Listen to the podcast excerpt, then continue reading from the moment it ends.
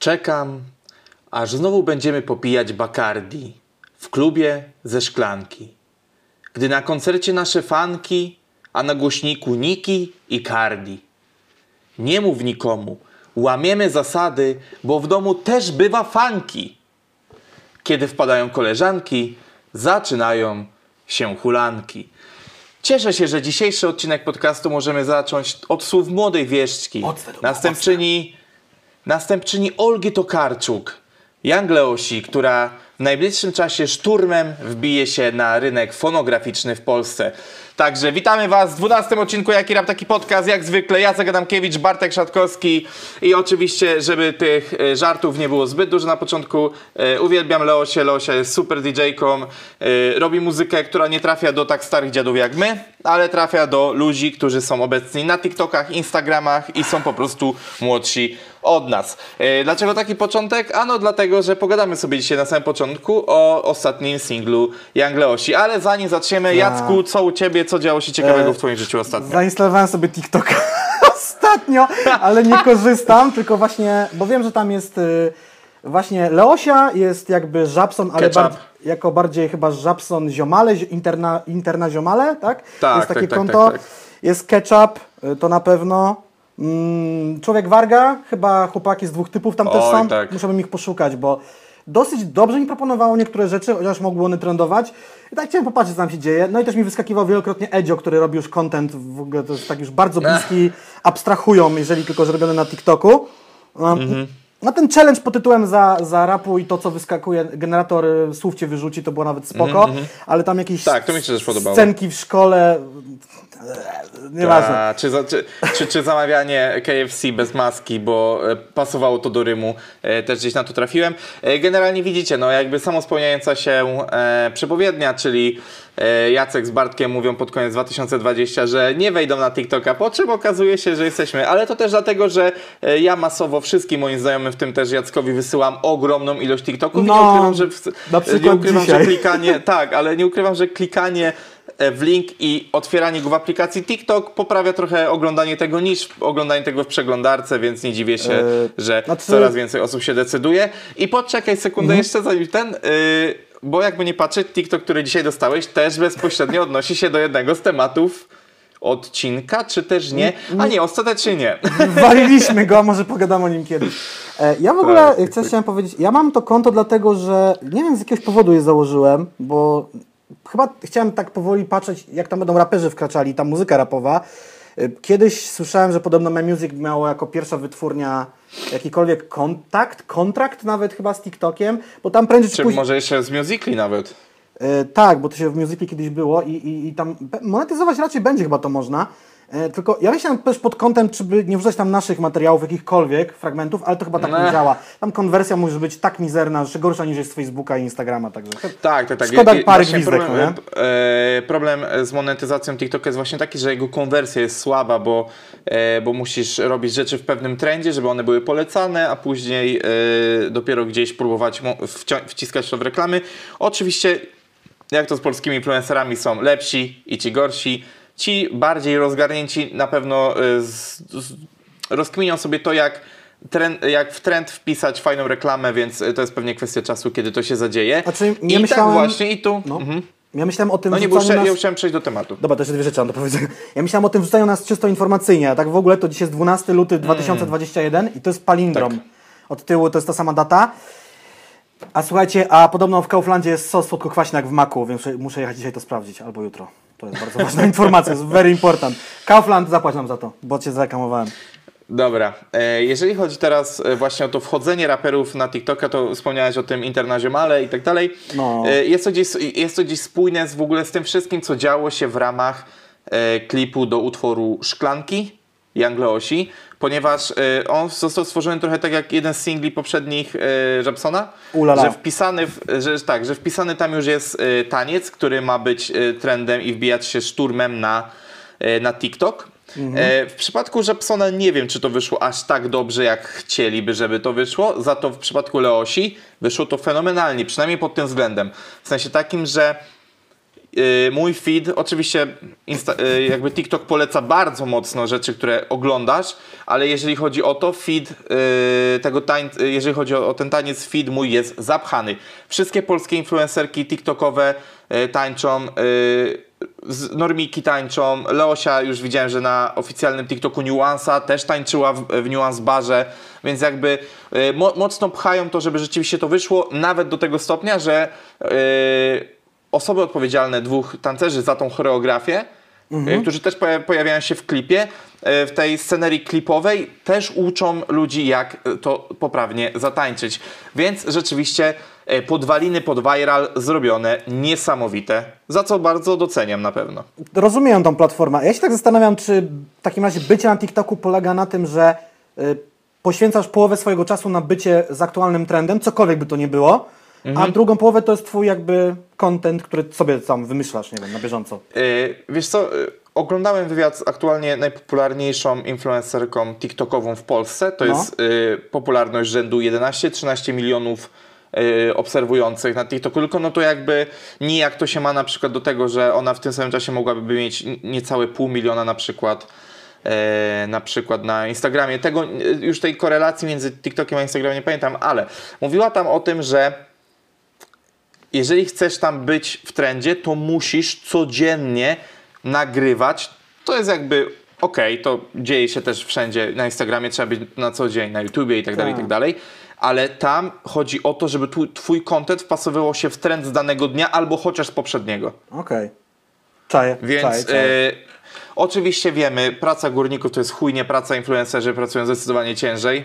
No wiesz, trzy zdjęcia Eee. musiałem zrobić i obrobić, no nie? Jakby. No tak, no ale, ale tak teraz będąc na serio, jeżeli to jest twoje życie i, i chcesz się temu poświęcić przez najbliższy rok, dwa, to uważam, że rzeczywiście jest to o tyle słowo trudne nie będzie tutaj adekwatne, bardziej czasochłonne, że rzeczywiście śledzisz te rzeczy do takiego stopnia, żeby wyłapywać wszystkie możliwe trendy. I oczywiście możemy babrać się w TikToki takie jak ten jeden ćwok, który teraz będzie walczył też na Fame MMA, który wrzuca, że po prostu y, uderza w worek i w ten sposób ćwiczy, ale właśnie tak jak ta dziewczyna, która jest jedną z najpopularniejszych aktualnie, w, y, znaczy najpopularniejsza w Polsce, to on, tam jest chyba ksywa Jeleniewska albo coś, no nie, nie chcę teraz przekręcić, nie jest to ważne y, pod kątem podcastu, y, to tam już jest zaawansowana opcja montowania i ten taki timing montowania y, Bo i trafianie w ten moment, żeby to było ładne dla oka, bo ja widziałem mnóstwo źle zmontowanych TikToków. O, coś mi przypomniałeś.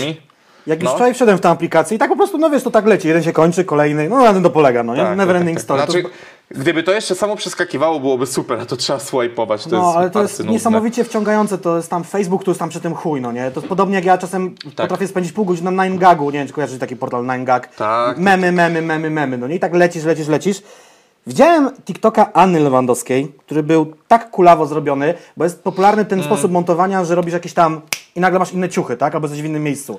I ona Albo jakoś na się... przykład zakładasz kaptur, schylasz się i drugi kaptur wyskakuje za ciebie. To Tak. też widziałem. I ona takie. próbowała, nie wiem, odbić się jakby od łóżka, tak wiesz o co chodzi, wrzucić na łóżko, wrócić. Tak, tak ja- ja to chyba tak to widziałem. kulawo było to zmontowane. Jak ja bym to robił pierwszy raz, to miałem do czynienia z TikTokiem, prawdopodobnie bym coś takiego zrobił, ale ona, no może też miała pierwszy raz TikToka w ręku, nie wiem. No nie, nie, ona, ona już na TikToku jest aktywna od dłuższego czasu. Aczkolwiek, e, jeżeli chodzi też o, o taką ciekawą rzecz, co się stanie z tymi ludźmi, kiedy ten TikTok pierdolnie lub nie pierdolnie, albo przestanie być rentowny, to na, na bardzo ciekawą rzecz e, zwrócił uwagę Gimper, No. mianowicie, e, że jeżeli wyrobisz sobie przy tak szybkim montażu pewien timing montażu, to później nadrobienie tego w programie, czy to będzie Vegas, czy to będzie Premiere Pro, to już jest pestka, bo jeżeli masz wczutkę i timing, to nadrobienie kwestii technicznych dla Ciebie to jest tylko kwestia nauki i poświęcenia czasu. Więc ogólnie ludzie, którzy sprawnie montują tak szybką formę jak TikTok, czyli formę tam 7-10 sekundową i są w stanie y, ukryć bardzo wiele cięć w ten sposób, są, y, mają bardzo duży potencjał do tego, aby później być dobrymi montażystami, więc y, pewnie ludzie, którzy fajnie montują te TikToki w przyszłości mogą też pójść w coś takiego, jeżeli nie będą y, nazbyt narcystyczni i nie będą chcieli po prostu pompować tego swojego influencer Dobra, life. jeszcze jedno pytanie techniczne. Oni to montują na kompie czy w telefonie? W telefonie, no nie? Nie no, w telefonie i, i znaczy oczywiście TikTok wiele rzeczy usprawnia sam, Ale, ale tak. Dobra. Dobra, Bardzo no. odbiegliśmy od samego tematu, e, tematu Leosi, ale być może dla ludzi, którzy są jeszcze starsi od nas i TikTok jest totalnie czarną magią, czyli tak po prostu tylko wiedzą Że 10% istnieje. mniej niż my. Tak. Y, to, y, to już przechodzimy do głównego tematu, bo nie sam teledysk i nie sam TikTok są tutaj istotne, a to, co się zadziało, jeżeli chodzi o branding pewnej marki alkoholi. I jak dobrze wszyscy wiemy, chodzi tu o markę Bacardi, bo Tak y, mam wrażenie, że tutaj nastąpiła, y, nastąpiła y, no nastąpił taki fajny deal, że to Bacardi też jest wpisane w tekst. Tam Tak. reklama, reklama nie jest tylko w warstwie, ta reklama nie jest tylko w warstwie jakby wizualnej w teledysku, czy w formie potencjalnych zdjęć na Instagramie, które mogłyby się pojawić, a jak wiemy z racji, że do tego dealu nie doszło, to się nie pojawiły.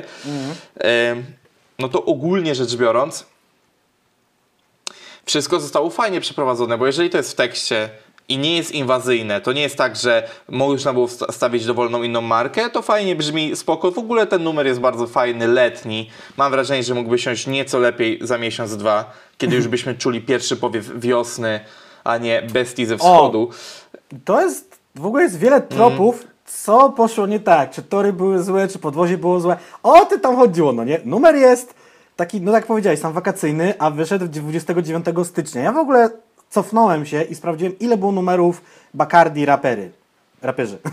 Y, Siedem albo sześć, zależy czy ktoś uważa Young Multiego za rapera czy nie, bo Young Multi był drugi w tej współpracy. Pierwszy był Żabson w 2019 roku, ale z Multim w Twisterze, potem Multi z Żabsonem i Fast Life Sharki w Kaflach, potem Reto Kury, Stary Dobry Ja, potem o co chodzi Jezerski, bekowy tytuł Forever, potem był Żabson obok z Władimirem Kuszmarem, a potem Sitek VVS i teraz Young Leosia jako siódma osoba w Polsce chyba. Tak mi się wydaje. Tak, Znaczy do i tego nie doszło tego, co- oczywiście, no nie doszło. Y, I z tego co ja pamiętam, wszystkie deale przeszły sprawnie, tak? Przeszły, wyświetlenia są różne, różniste. No E, tak, tak, tak, ale chodzi o to, czy tam nie było właśnie jakieś takie akcje z blurem i tak dalej. Nie, tu wszystko doszło do no końca, z tak? tego, no tak, jakby, bo to bardzo łatwo poznać. Wpisujesz hashtag do what moves you na YouTubie i wyskakuje ci. I to jest, oni robią też to za granicą, a w Polsce po prostu mi skoczyły polskie klipy. Jakby, chyba tak o to chodzi. No i dobra, i teraz y, zwracam wam jedną rzecz, bo ja przygotowując się tutaj do tego chciałem zaciągnąć języka u ludzi, którzy słyną ze współpracy z Bacardi, czyli y, od Teodora i Nataliego, Mhm. którzy y, też jakby w ramach akcji Popkillery mają wpisane to y, do what you moves. do, tak, czy, do what moves you. DWM. a, przepraszam, no Wszystko jedno. e, chujowy tagline, skoro go nie zapamiętałem. E, nie, żartuję oczywiście. E, I zapytałem Teodora o to. E, powiedział, że nie oni tym razem, pierwszy raz w tej całej serii, to nie oni koordynowali to. Kolejna poszlaka. No i coś się właśnie z tym zadziało. Oczywiście niestety nie chciał mi powiedzieć, co się zadziało i dlaczego, ale podobno była to współpraca pomijająca pośredników, czyli po prostu z ekipą Internazionale, czyli pewnie też Żabson gdzieś tutaj w tym uczestniczył. E, Bacardi chciał to zrobić one on one, pomijając e, ludzi, którzy wcześniej odpowiadali pewnie za jakość, komunikację, koordynację i dialog z artystami, więc e, jak widzicie, do współpracy nie doszło, do, e, co, co, co jakby daje kilka śmiesznych momentów w tym klipie, czyli tam to logo Internazionale za DJ-ką, które próbuje zakryć Bacardi. A to nie. I tak dalej. A nie na odwrót, że tam właśnie było logo Bacardi, bo oni przeważnie to swoje logo dają. e, W sensie. No, No i że, że blurują je. No nie? W sensie No tak, tak, nie tak, blurują, tak, tylko tak. zostało zablurowane. Y, ogólnie akcja jest taka, że Żabson współpracował z Bacardi trzy razy, bezpośrednio lub pośrednio. I wydaje mi się, że po prostu poczuli się, że okej, dobra, z nimi zawsze robimy, nie ma problemu, więc zróbmy to razem. I ja naprawdę nie mam pojęcia, co tam poszło nie tak, no bo wytyczne zostały chyba spełnione. Były kubki Bacardi, zawsze są. Było logo Bacardi, jebitnie wielkie, uderzyłem mikrofon, zawsze jest. E, na początku pomyślałem sobie, że tam się pojawia taki tłum na imprezie. Mówię, kurde, i zacząłem kminić, może to jest takie złamanie tych przepisów covidowych, coś tam, ale nie, jakby klip to jest reżyserowana sytuacja, tak? To są statyści opłaceni, bla, bla, bla, bla. Wiadomo, że ekipa filmowa jest w Tak, maseczkach. którzy być mo- tak, ale No nie? to też e, ludzie, którzy mogą być przebadani na potrzeby klipu, to zależy po prostu jak to nie o to chodzi, podchodzi no ekipa do tego, nie? Bo i o co chodziego, czy o co chodzi, i u Re, Sitka, sorry, też były, było, byli statyści, czy tam aktorzy na planie, jak ich nazwiemy, więc to nie o to chodzi. Nie mam dlatego pojęcia, o co poszło. Może rzeczywiście ten utwór miał wyjść wcześniej albo później, a puścili go teraz, dlatego musieli to wyblurować. Nie wiem. Nie, nie wiem totalnie dlaczego. Jakby, no bo do samej realizacji doszło, czyli do tego momentu było wszystko w porządku. Czy przy, wchodzi na to, że przy akceptacji klipu powie, powiedziało nie, ale nie wiem dlaczego. No wiesz, pytanie też na jakich etapach y, następowała akceptacja. Czy to na przykład nie było na zasadzie takiej, że zespół, zespół, no jakby ekipa Internazionale miała Mhm. dostarczyć gotowy produkt, a na przykład nie spodobało się może utwór, może na przykład trafia on do No, ale kurde- zbyt młodego odbiorcy i w sensie takim, że wiesz, że nie, nie, nie, było punktów pośrednich, y, czyli na przykład nie wysłali najpierw utworu, albo to na przykład nie już- wysłali najpierw tekstu i tak, no wiesz, Ale wiesz, że gdy. ja nigdy nie współpracowałem w sensie z tej pozycji typu jako przedstawiciel bakar, y, jakiejś marki współpracującej z raperem, ale pierwszą rzecz, którą bym pomyślał, że robimy, oni robią muzykę dla nas jakby w cudzysłowie, a my tam lokujemy coś swojego, pokażcie nam utwór, tak na dzień dobry, kto to robi, jak to brzmi, no nie? Y, to byłoby turbo dziwne, jakby. A poza tym chyba powinien być przedstawiciel tej firmy na planie, tak chociażby obserwujący z boku, co tam się właściwie odpierdala. No, chociaż dobra, tu, tu, tu masz rację, że chyba po prostu, no dobra, to nie mogło się odbyć jak ja myślałem. No. Trochę, trochę głupotę walnąłem teraz, tak, to rację rzeczywiście, że bez Miałem- y, stałego nadzoru to chyba nie No mogłoby się odbywać. Ja pamiętam taką rzecz, że jak pracowałem na tych planach filmowych w GPD poznańskim, to robiliśmy reklamę jednej firmy, to chyba nie Stanica, to był... Ła, dobra, nie pamiętam tej nazwy firmy, bo jeszcze potem jedną karą. Firma od okien to była i przedstawiciele byli non-stop na planie, kontrolowali każdą rzecz, no nie? Bo wiadomo, tam dużo większe pewnie pieniądze, że to szły i to była ich cała kampania marketingowa, YouTube'owa, ale kontrolowali wszystko, siedzieli od rana do wieczora z nami i, i, i patrzyli nam na ręce, co tam się dzieje na planie, więc tak to mniej więcej wygląda. No. Y, żeby tutaj już ukrócać tą historię, bo i tak rozciągnęliśmy to strasznie w czasie. E, do współpracy nie doszło. Jest to y, ciekawa dość sytuacja jak na polskim rynku, zwłaszcza, że często Wam opowiadamy o tym, jak wiele fajnych współprac udało się stworzyć właśnie nawet w pandemii. Co ciekawe, więc y, słowem podsumowania, jeżeli nie, nie wyjdzie z tego jakaś chryja, a raczej nie, to się nie dowiemy, co tak naprawdę się y, zadziało. E, Być może dowiemy się zakulisowo, ale no niestety wtedy do Was na podcaście to niestety nie dotrze. A ja się zastanawiam, kiedy ostatnio raz piłem Bacardi tak swoją drogą, jak oni... No to, to, to ciekawe, to jest moja rozkmina osobista. Ja mam nadzieję, że napiję się w przeciągu najbliższego tygodnia. O, dobrze, bardzo dobrze. Dobrze. E, przechodzimy do następnego tematu. E, też troszeczkę failowego. Jak widzicie, ten odcinek będzie nieco newsowy, ale o tym e, dlaczego i tak dalej, to pewnie gdzieś e, koło marca dowiecie się, dlaczego ostatnimi czasy zaznaczamy e, odcinki bardziej newsowe, a mniej newsowe. Znowu coś knujemy. Pe- pe- Pewnie na dole widzicie to jako stamp pod tytułem Trwa telenowela z Przemkiem Fergusonem. Ja to tak sobie postanowiłem nazwać. Na, nazwałem to sobie roboczo zanim tak naprawdę mm, przeszedłem do tworzenia notatek, jeżeli chodzi o Przemka.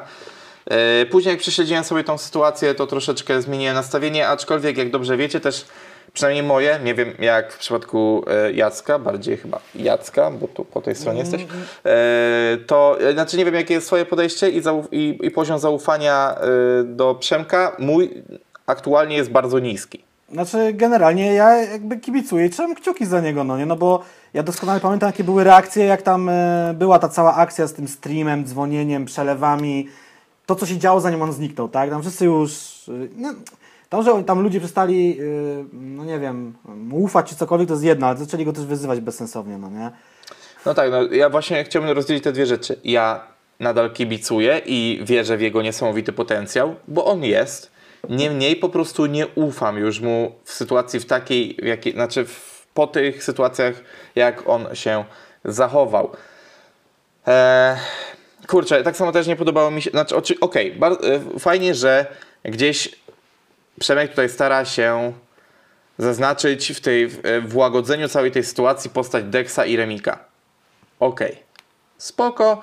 E, boję się tylko, że jest troszeczkę w tym oświadczeniu trochę PR-owej gadki, że było ono edytowane, No ja się Bo- domyślam, że było, no nie? Trochę, trochę bo tam jest zbyt, y, y, zbyt dużo znaków interpunkcyjnych, za dużo y, po prostu precyzji w wypowiedzi, a jak wiemy, Przemek nie słynie z tego, że wypowiada się w sposób e, klarowny, w sensie takim No jest to napisane bardzo No, takim nie- nie- oficjalnym nie- językiem. właśnie. Brzmi takie, jak takie typ... no nie powiem, że to jest typowe oświadczenie wytwórni, bo te wyglądają jeszcze inaczej.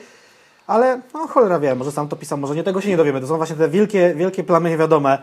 Ale kurde, to, że poszedł na leczenie to dobrze, bo to się zawsze mogło kończyć źle Mhm. albo gorzej. I, I też jakby ktoś tam e, kiedyś powiedział, że, że też było mu żal mamy Przemka Fergusona. Ja też tak trzymałem kciuki, żeby to się wszystko jakoś dobrze rozwiązało, bo e, no niełatwo mieć jakby uzależnionego e, też domyślam się syna. E, No i patrzeć też i patrzeć na to, jak ten syn y, upada na No, twoich oczach. no nie? Dokładnie. I z to prorap mogło zachować się różnie, a jednak zachowali się po prostu w porządku. Um, a mogli zawsze to olać, no nie? Mogli związać kontrakt, stwierdzić, dobra, zmarnowaliśmy trochę pieniędzy, trudno, spadaj, nara, do widzenia i cześć. E, To jest jedno, ale przy, na przykład e, wolałbym, żeby taka opiekuńcza ręka wytwórni działała nieco w kwestii, inaczej, nieco działała w cieniu, a te e, słodkie, niczym e, walentynkowe pierdy komentarze Remika trochę mnie irytują, szczerze mówiąc. W sensie takim, że okej, widzę, że wspierasz gościa i tak dalej, ale sranie pod każdym wpisem teraz swoimi komentarzami i tak dalej. Eee, No cóż, nie wiem, czy to było aż tak potrzebne. y, akcja jest taka, że no Remik w ogóle komentuje zazwyczaj wszystkie posty swoich artystów w ten czy inny sposób i no, to takie to podkreślanie, że jest są razem, no nie? zasięgu. Bo też pamiętajmy, jakby tam była ta akcja, że okej, yy, zanim też Przemek zniknął, nam była ta akcja, że tam, a jeżeli w ciągu tam 23-48 godzin nie otrzymam klipu, to zerwę kontrakt, coś tam, coś tam.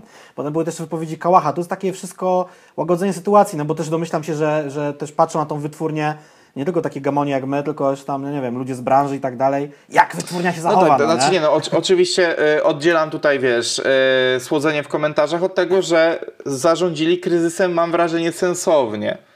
No nie, W sensie by- takim, że nie jest było jakiegoś- szansa wyjść z tego naprawdę spoko. no nie, nie było gówno burzy, no po prostu zostało to w momencie ucięte i okej, rzeczywiście Przemek wtedy, nazwijmy go tamtym Przemkiem, napisał, że został mu dobrany dostęp do Instagrama, ale no może słusznie, bo chuj wie, co by tam się wydarzyło, jakie disy by tam szły, szły tam e, dalej. Zatem on już zaczął psuć tam relacje z z wytwórnią, jest jedno, zaczął sobie psuć relacje z fanami, bo tam były takie chamskie odpisywanki i ten, podał numer telefonu w ogóle z chyba swojej mamy, ludzie tam dzwonili, o tam Circus de Soleil się w pewnym momencie zrobił, taki naprawdę No ale masakra. to też, to też to, co wtedy mówiłem. Nie podoba mi się ta postać Kałacha, podszeptującego, będąc, mam wrażenie, O, że w całej sytuacji przez nienawiść, y, nienawiść do 100% Kałacha Stop rap. jest tam takie, y, no, To jest tam różnica, takie- to jest I, różnica. e, jest tam takie jątrzenie i próba e, skrzywdzenia w jakiś sposób wytwórni z, za pomocą Przemka Fergusona. W sensie postać Kałacha w tym wszystkim mi się bardzo nie podoba. W sensie rośnie na takiego naprawdę chujowego gościa. Powiem to wprost. Chujowego gościa. ja Nie powiem- mówię, że jest, tylko że jest szansa, że niedługo taki będzie. Generalnie jest tak, że raperzy wiadomo, że duże ego mają. Duże ego mają też y, freestyle'owcy. To jest takie, taka buńczuczna postawa pod tytułem a my sobie Mm. poradzimy bez wytwórni. No oczywiście, że tak może być, może tak nie być, że można działać, ale no jak już chłop y, ma ten kontrakt jest nową postacią, trochę też jak y, Fukaj, tak, był namaszczony przez Matę, no widzisz, jak, jak, jak dramatycznie potoczyły się losze Fukaja, a jak y, Przemka Fergusona, no nie, jakby też wynika to z backgroundu, no nie, że jakby kto ma jaką tam historię. No nie, jakby ja Przemkowi kibicuję, niech się trzyma w tym 100%, niech przynajmniej jedną płytę tam wyda, a potem wiadomo, zawsze może, chociaż nie wiadomo jaki kontrakt podpisał, zawsze może potem pójść na niezależność, zależność, inną wytwórnią podpisać kontrakt, tylko niech coś nagra. On tutaj deklaruje, że tak naprawdę chyba wszystko pory zostało zrobione, zostanie jakby, nie wiem, skasowane, czy, czy, czy po prostu jest, jak to polityka grubej kreski, tak, i teraz będzie nagrywaną nowe rzeczy na nową płytę tak naprawdę. Być może, być może tak będzie. E, Jeżeli na koniec e, tematu Przemka chciałbym począć pewną predykcję, e, w ogóle przez to, że Mhm. Trudne chyba założyłem słowo. czarną koszulę e, i że trzymam tak dziwnie ręce, to Trzymamy mam tak wrażenie ręce. jakbym jakbym po prostu wypowiadał się zbyt poważnie.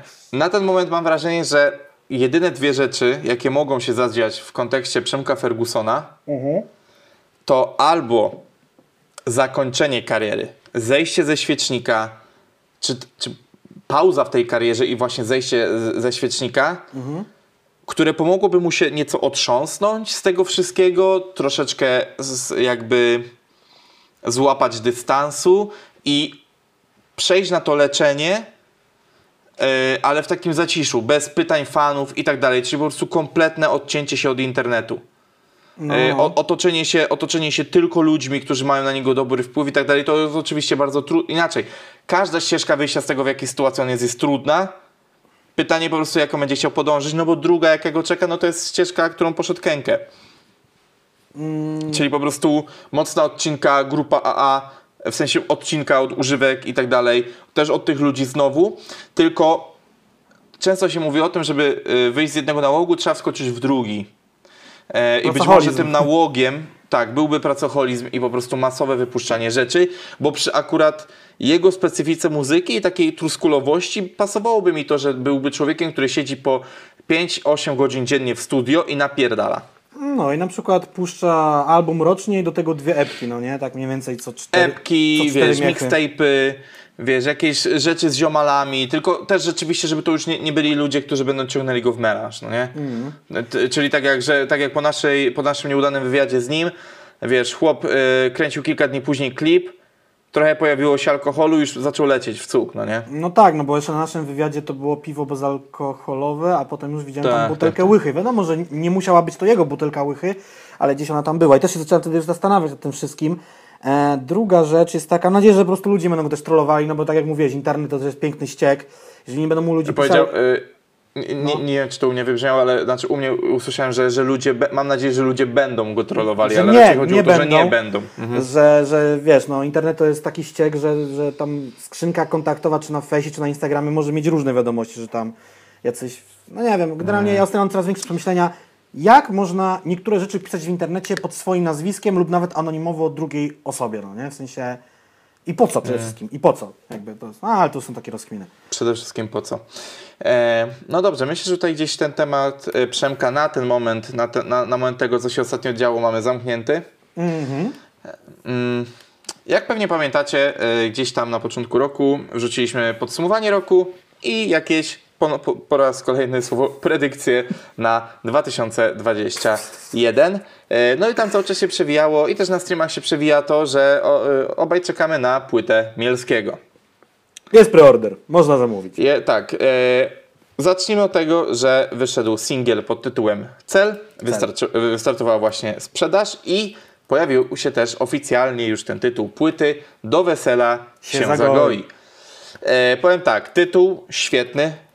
W mojej opinii, fenomenalny, rzekłbym nawet. W Chwytliwy. przeciwieństwie do, e, w przeciwieństwie do komika z depresją, który trochę jest taki, e, komik z depresją już jest tak przyruchanym sloganem. I już wtedy też był, że tak, okej, ja rozumiem koncept, spoko, spoko, ale bardziej do wesela się zagoi. Ja jestem cichym fanem Mielona, lubię, lubię jego rzeczy, Cichy fan. Jakby, no bo ja nie, jakby nie, nie wiem, nie afiszuję się z tym, może o to mi chodzi. Nie oglądasz streamu po prostu, no taka prawda. No. Jestem, o, jestem fanem muzyki Mielona, nie postaci do końca. W sensie e, też nie znam go na tyle, żeby się na temat postaci wypowiadać. Streamy mnie nudzą, ale to też dlatego, że ogólnie streamy mnie nudzą. E, to nie jest tak, że stricte jego. E, Zapraszam nie nudzą swoje- mnie tylko nasze. na streamy właśnie. na Twitcha. E, nasze streamy wspólne mnie nie nudzą. E, do Jacka jak streamuję sam wpadam maksymalnie na 10 minut. Jest to w, w koncepcji raz na miesiąc. Tak jest. Ale po prostu ja mam mnóstwo innych rzeczy do robienia. Aktualnie wziąłem się za kursy Chińskiego. MLM. Nie, nie, nie. MLM y, będę razem z Grzesiakiem opierdalał. Ga- Garnki, kołdry, co tam będzie, tak, bitcoiny. y, ja- ja- jak widzicie, to jest pierwsza zmiana. y, czarna koszula, piramidki, jakby widzicie, że działa. Ale dobrze, wracając, Ej, wracając tutaj do, się do kiedyś, Mielona. Odbieram telefon i kolega mi, mnie, do mnie dzwoni i mówi Jacek, ale są takie kopalnie złota w Szwajcarii, takie kopalnie złota w Szwajcarii, tylko trzeba inwestować. Mówi, ja pierdolę. E, mi- to jeżeli jesteśmy przy tym, wyskoczyła mi ostatnio reklama No. e, aplikacji tradingowej, Mhm. ale służącej tylko do tradowania akcjami firm, które legalnie sprzedają marihuanę. Cudownie, cudownie. Tak, O. tak, tak. E, I były, no dobra, nieważne. E, Wracając do płyty Mielona. E, płyta wy, ukaże się w 2020, co było o, oczywistością i naturalnym następstwem tego, że po pierwsze szpady Zor, nie bójmy się tego powiedzieć, nie istnieje. I wydaje tylko górala w tej chwili, bo tam już jakby wszyscy się rozeszli w różne strony po prostu. Dokładnie, więc yy, no też wiemy, jak legendarna jest współpraca Mielskiego i The Returners. The Returners jest Chwiałas, Chwiałas zarządza, e, znaczy jest współwłaścicielem 2020, O. e, zarządza też Revolium, e, zarządzał też od dawna sprawami bookingowi, e, bookingowymi Mielskiego. E, też mam nadzieję, że przy okazji tej płyty zadzieje się mm, kilka koncertów e, Mielskiego latem, ale to o tym, w jakiej, w jakiej formie one mogą się odbyć, to też mm, później Wam po- powiemy nieco na ten temat.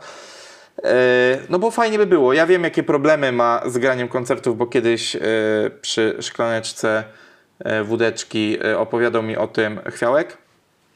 Nie będę w to wchodził, bo nie wiem, czy, no nie Ale wiem na ile to jest publiczne i na ile można o tym mówić. Wiesz co, powiem Ci tak, Mielon mówi o tym no, na pewno na swoich streamach i też na samym utworze Cel to jest, że tam jest wers. Kiedy grałem koncert, trzymałem się barierki, Mhm. bo w głowie miałem ogień, ogień, ogień. Nie wiem, czy to jest dokładny cytat, ale właśnie o to w tym chodzi, no nie? My, myślę, że, że zrobię sklejkę dwóch wersów, ale No, tak, wszyscy no, wiemy o co chodzi. moja pamięć jak legendarna. Coś, y, jak, jak coś odsyłamy Was do utworu Cel, po prostu tam sobie to sprawdzicie, Mhm. e, będzie wiadomo o co chodzi. Em, tak, czy, tak, mówiliśmy dlaczego 2020 i tak dalej. Mm, kurczę, ten No. singiel jako singiel, jako muzyka od Mielskiego nie zaskoczyła mnie zbytnio. W sensie takim, że to. Ale też Mielski nie jest tym raperem, od którego oczekujesz rozpierdolu i tak dalej, i tak dalej. Ja w ogóle mam wrażenie, że y, ci raperzy z taką z nieco innym podejściem i bez parcia na szkło, czyli też na przykład y, Dwa Sławy, oni rozpierdolą cię, ale nie na zasadzie takiej jak y, kurwa często i ja też będąc młodszym i często też młodzi słuchacze robią o kurwa ja pierdolę, ale on to zrobił, tylko to jest raczej taki, że słuchasz, słuchasz i mówisz ja pierdolę, ale on to skleił w No. jednym miejscu. Drugie, kurwa, ale wiesz, bo to też gadaliśmy ostatnio chyba o tym prywatnie, że Dwa Sławy czy Mielski mają taką mają to, że o, o sposoba, o Boże, o sytuacjach ciężkich są w stanie mówić w sposób ciekawy albo nieoczywisty. Oczywiście tutaj bardziej dwa sławy niż Mielski, ale Mielski też, też tą całą historię i, i to wszystko podaje w bardzo ciekawy sposób. Yy, w, no to prosty, truskulowy zarazem, ale w taki e, fajny. Tam, tam dużo, dużo kryje się w tych wersach i właśnie to mnie nie zaskoczyło, bo wiem na jakim poziomie jest Mielski, ale siadło to mocno bardzo i, i W to ogóle- było to, czego oczekiwałem. nie? Mielon kilka dni po premierze napisał, że tak, odradzano mu ten numer jako singiel, że nie ma repeat value, że nie ma refrenu, że za poważny, że to ze siamto. Mi się ten numer podoba tak szczerze, gdybym, e, nie wiem, nie oglądał tych iluś tam godzin tych streamów i tak dalej, nie znał go też osobiście, też bym tego słuchał, bo w ogóle w tym roku to jest jeden z ciekawszych singli, jaki wyszedł, umówmy się, no tak na, na tle w ogóle sceny. E, jak na Mielona Mhm. On zrobił... ma, wiesz... Na, w ciągu E, 10 proszę, dni proszę. to zrobiło pół miliona wyświetleń. Jak na niego to jest dobry wynik. I nie ukrywajmy, Mhm. trzy lata streamowania na Twitchu zbierają tutaj też swój plon. Tam był taki atak, w którym zresztą też uczestniczyłem po premierze, żeby napierdalać. To wjechało chyba na dziewiąte albo ósme miejsce na karcie na czasie. Umówmy się, Mhm. gdzie gościa nie było jakby dwa lata muzycznie na scenie w ogóle. Był y, ok fit na płycie tako, tak? Żeby nie było, że nie było go w ogóle.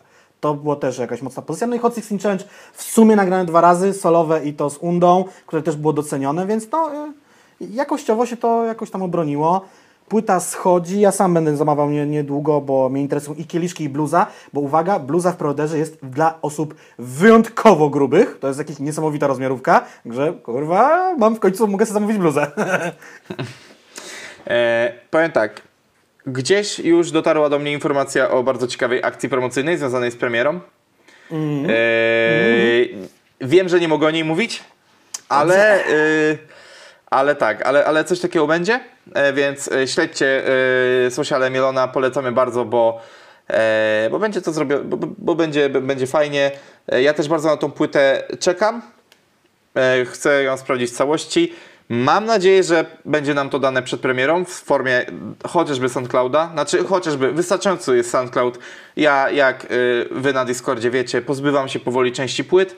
Kolekcjonowanie płyt bezpośrednio mnie już nie, nie do końca interesuje, nie jara mnie to, nie do końca to jest chyba to, na co chciałbym wydawać pieniądze, więc płyta sensu stricte jako płyta nie jest mi potrzebna. E, Wydanie preorderowe fajne, kieliszeczki spoko. Tak. E, To tak w nawiązaniu, w nawiązaniu do przedostatniego odcinka, więc, yy, więc super. Liczę, że uda się to sprawdzić. Yy, nie tylko Mielski jest oficjalnie nową twarzą 2020, jest z nią też Ketchup. Ketchup, zgadza się. Tak. E, postać, którą ja w sumie bardziej znałem z memicznych filmów na Instagramie niż z muzyki, ale oczywiście on jest producentem. Był w NNJL i okej, mówię się, żeby potem nie było. Najpierw muzyka, potem te memiczne sytuacje z Instagrama, no też go zaobserwowałem przez muzykę, a nie przez robienie sobie jaj. E, on też jest na TikToku, tak wracając do tematu numer jeden. I teraz się pojawił w 2020 i w ogóle to jest, y, to, że Mielski w 2020 to jest zdaniem takie zaskoczenie jak to, że y, no nie wiem, żadne, dla mnie, dla mnie żadne, to było oczywiste. Ketchup zaskoczeniem E, już to, to, jest. to wiesz, to, to, to było tak zaskakujące jak kolejny dunk Griffina, Tak. e, nawiązując sobie bezpośrednio do Mielona. Dokładnie. Ketchup się pojawił z utworem parę dni, żeby było jeszcze śmiesznie. On pokazywał chyba oczywiście w sposób memiczny, jak robił ten utwór, w tym jednym z swoich szalonych wideo. E, Mhm. Sam gość jest przezabawny, pewnie prywatnie i na tych social mediach. Utwór jest nieco poważniejszy, ale jest jakościowy. Ketchup rapuje, Ketchup śpiewa i tam chyba została jeszcze jedna ksywa do ogłoszenia. I się zastanawiam, kto to będzie, no nie? Tak, tak. E, co, co do śpiewania Ketchupa, irytuje mnie troszeczkę No. to, to drżenie, które się pojawia e, przy wyższych tonacjach u niego. Jest takie e, i irytuje mnie dlatego, że słuchając dużo innych wokalistów jest to dla mnie tak yy, przyzwyczaiło mnie, że to jest wada, ale mam wrażenie, że u niego ten, za, ten zabieg jest celowy i się sprawdza. Czyli ja, ja po prostu muszę przestawić pewien swój mindset, żeby to, yy, żeby to mi nie przeszkadzało, a, a broń Boże nie mówię, że to jest chujowe, tylko po prostu gdzieś nie do końca mi na razie to siedzi, ale mam wrażenie, że to jest yy, takie w jego przypadku charakterystyczne i to się będzie przewijało, więc y, to polecam, po, polecam w ogóle zwrócić sobie uwagę na to. E, ciekawa, ciekawa kwestia. E, co do ketchupa, czy coś tutaj można dodać? No, y, też przewija się tutaj troszeczkę ten motyw y, TikToka. Yy, tak, ale chciałem powiedzieć, że chyba kaszkiety wracają do mody w rapie znowu, bo chyba ketchup jest w kaszkiecie w tym klipie. Ostry się ucieszy. Eee, ale chyba No tak, tylko- ale y, co, co, co do tego TikToka, jednak, y, No. jednak już y, nie, nie, nie zakrawajmy już o, o szersze spektrum w dzisiejszym podcaście, bo jeżeli tak jest TikTok, a jeszcze moda, to już może chyba za dużo jednak dla nas. Em, tak, jeżeli chodzi, jeżeli chodzi o ten TikTok, on, on, znaczy ja nie wiem jaka jest migracja treści, czy raczej y, spodziewam się, że z TikToka na Instagram? E, Ale w tym pytanie przypadku- jest, ile osób zmigruje z TikToka na Tidal albo Spotify? W sensie będzie słuchało tych E, utworów poza Kurde, no, filmikami. e, po, no to ja ci powiem szczerze tak, że e, refren No. był na TikToku z 2-3 tygodnie temu. I gdy tylko zaczynałeś pisać catch w Google, to wyskakiwało, wy, wyskakiwał e, początek refrenu. Jako, słowa. dokończenie. Auto, tak, czyli e, złapał, jakby ten, ten refren zażarł i ludzie autentycznie szukali tego. Ja widzę po YouTubie, że są jakieś e, zapętlenia, wrzutki tego z TikToka, więc e, fajnie to siadło. E, Żeby nie być gołosłownym, 150 tysięcy od 10, nagrywamy 12, czyli w dwa dni. E, fajnie, fajnie tu siedzi. E, widzę, że komentarz, top trójka komentarzy to jest e, nie, Niebo nie jest limitem e, z konta Pozdro Grześ, lecisz z tym. Drugi, jeszcze bardziej łapkowany komentarz to jest kolega, jak ty się rozwijasz, to nie mam pytań i zostawił go Gilgamesz Vlog. No, Gilgamesh, Eee. właśnie. właśnie. I, I trzeci najbardziej łapkowany to jest Olsza Kumpel, który napisał piękna muzyka, czyli e, jakieś widzę tutaj docenienie z tego, o, Gąciarz pojawia się e, komentujący też tutaj, że naprzód po to, E, więc jakieś takie poparcie społeczności internetowo-muzycznej pojawia się, co fajne. Ketchup tam zna trochę tych ludzi z YouTube, no nie? To zawsze ułatwi No, życie no. w promowaniu. Ja w ogóle zerknąłem sobie na jego wcześniejsze rzeczy, w sensie liczbowo, kanałowo. Rzeczywiście były na NNL-u. No i robiło to liczby, kurde. Jego numer Dance Macabre zrobił trzy bańki w rok. Mniej Ja niż rok. przypominam, że, że na jednym z pierwszych streamów odsłuchiwaliśmy ten numer Mhm, i został on bardzo niepochlebnie przez ciebie zrecenzowany. Tak? przypominam. To muszę tego włączyć, czekaj. A, On się zaczyna od śpiewu na początku i tak dalej. Więc, y, więc, więc może to, y, to dlatego ci no, nie przypomniałem, dlaczego tego ceniłem. No bo ja w ogóle nie lubię mu- smutnej muzyki o smutnych rzeczach, a ten, umówmy się, numer parę dni jednak jest trochę bardziej optymistyczny, czy jakkolwiek to nazwać, no nie? No ale jak on nagrał tak, całą- ale, jest, ale on też spełnia jeszcze jeden warunek muzyki, której ty nie lubisz. jest o związkach. Jak on nagra całą płytę dla złamanych serduszek, no to super, no życzę szerokiej Mm. drogi, kariera stoi otworem, słuchać tego nie będę. Kurwa, Oczywiście, no. e, oczywiście też przypominam, że e, Ketchup swoją karierę rozwijał dwutorowo jako Tom Szklanek i Ketchup. Obydwie, o, obydwie ksywki Tak. e, fajne, chwytliwe, że tak powiem catchy, hehe. Herbaty bym się napił. Ge- Generalnie sporo, sporo rzeczy się będzie działo debiutanckich w tym roku. Rozmawiałem w tym tygodniu ze dwa razy z Tetrisem, który jak wiecie pracuje e, w Universal Music Group. Nie, czy w Warnerze, przepraszam, Warner, Warnerze. Warner. Przepraszam, w Warnerze, pomyliłem się, o Jezus, tak, w Warnerze. E, so, sorry za fail, przepraszam. I w, nie, w niedługim czasie też mam dostać informacje o debiutantach od niego, więc pewnie o tych debiutantach też sobie będziemy tutaj rozmawiali. Być może nie tylko we dwóch. Just No. say. Just say. Just say. No. E, staramy się rozkręcać z Jackiem z tymi gośćmi. By the way, w tym tygodniu nagramy dwa odcinki. Tak, dzisiaj Więc- i jutro. Kolejny. Z... Tak, a w niedzielę dostaniecie premierowo ten, który słyszycie dzisiaj. No. Znaczy, który nagrywamy dzisiaj. Trzymam kciuki za Vegasa. Szmaciurę zdrogowaciałą Vegasa jednego. Zacinającego się wiecznie. Kurwa. Dobrze. E, Jakie- Dzisiaj dość, e, dzisiaj dość, a, jak, jakieś wnioski? Chcesz jakieś podsumowanie Ja, w tym ja myślę, kto będzie tą trzecią osobą. Mam jakieś swoje tutaj propozycje, ale pewnie No proszę, to, totalnie proszę. przestrzelę. E, Myślałem o Szczylu, myślałem o Gargamelu. Bo Gargamel nadal robi muzykę i pewnie będzie chciał ją chyba kiedyś gdzieś w końcu wydać. Aczkolwiek wiadomo, Szczyl że może zrobić, zrobi to e, niezależnie. Myślisz, że Szczyl będzie w SB mimo wszystko? Nie, Szczyl jest Sony Music. Tak? Już? Po tej akcji z Magierą? Mhm. No dobrze, no Tak. to niech będzie już Sony, kale Sony, firmy Sony. E, ja teraz e, nie chcę, znaczy chciałbym bardzo podać źródło, nie mogę podać z prostej przyczyny, że e, to Sony przewinęło mi się gdzieś tylko migiem, e, gdy rozmawiałem e, z ludźmi z jego otoczenia i z nim na Instagramie próbowałem, ale nie wyszło. E, to gdzieś to Sony, Sony, mi, się, Sony mi się przewinęło, więc. E, więc Ale więc, więc mam- raczej, raczej, raczej będzie to Sony. Zwłaszcza, że przypominam, że w Sony za e, opiekę i rekrutację nad młodymi artystami odpowiada raz zespołu Raz Mentalizm. Już nieaktywny raper z tego, co zapowiada od początku. tego albo nie pamiętałem, albo y, to jest jakaś nowość dla mnie, no bo w Universalu mamy hi- hi-fi bandę, czarnego z hi-fi bandy, tak? Tam, on tam Tak, działa. czyli y, czarny Universal, Tetris Warner, Warner, a raz- raz e, w, Son, e, w Sony Music Polska. Podobnie jak Stasiek. Stasiek też tam pracuje, tylko nie pamiętam w, jakiej roli. Więc I tak to e, wygląda, moi drodzy, tak? Wielka trójka w Polsce się, się rozpycha na nowo. I jeszcze myślałem, czy to nie będzie jakaś kobieta. Nie jestem w stanie wskazać ksywy, ale może jakaś kobieta. Jest Dziarma, może ktoś jeszcze. Nie wiem. No tak, bo zapomniałem o, tej, o tym, że rzeczywiście Dziarma jest. Dziarma w ogóle ostatnio jakieś cringe'owe rzeczy robi też na tym TikToku. Widziałem! Przypomniałem sobie to teraz. Wow! Ale to było złe. wow! No. W ogóle, e, ja w ogóle wizualnie e, mylę Dziarmę z taką e, laską. e, ona jest chyba youtuberką, jakąś główną influencerką. Queen of the Black. Muszę sprawdzić później, ale... Yy, ale nieważne, za dużo dzisiaj YouTube'a, za mało rapu. Yy, zostajemy gdzieś w tym sosie SBM-owo-kobiecym. O, no yy, tak. Bo, bo ożywiła się nam ponownie Zui. Zui, czyli ex yy, partnerka Białasa, ex yy, raperka z SBM. wytwórni SB, lej- SBM Label.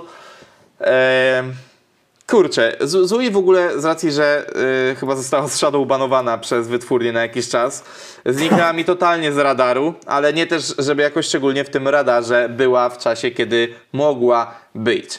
E, No było to prawie dwa lata, no nie? Tak patrzę po datach tutaj na tak, na tak, tak.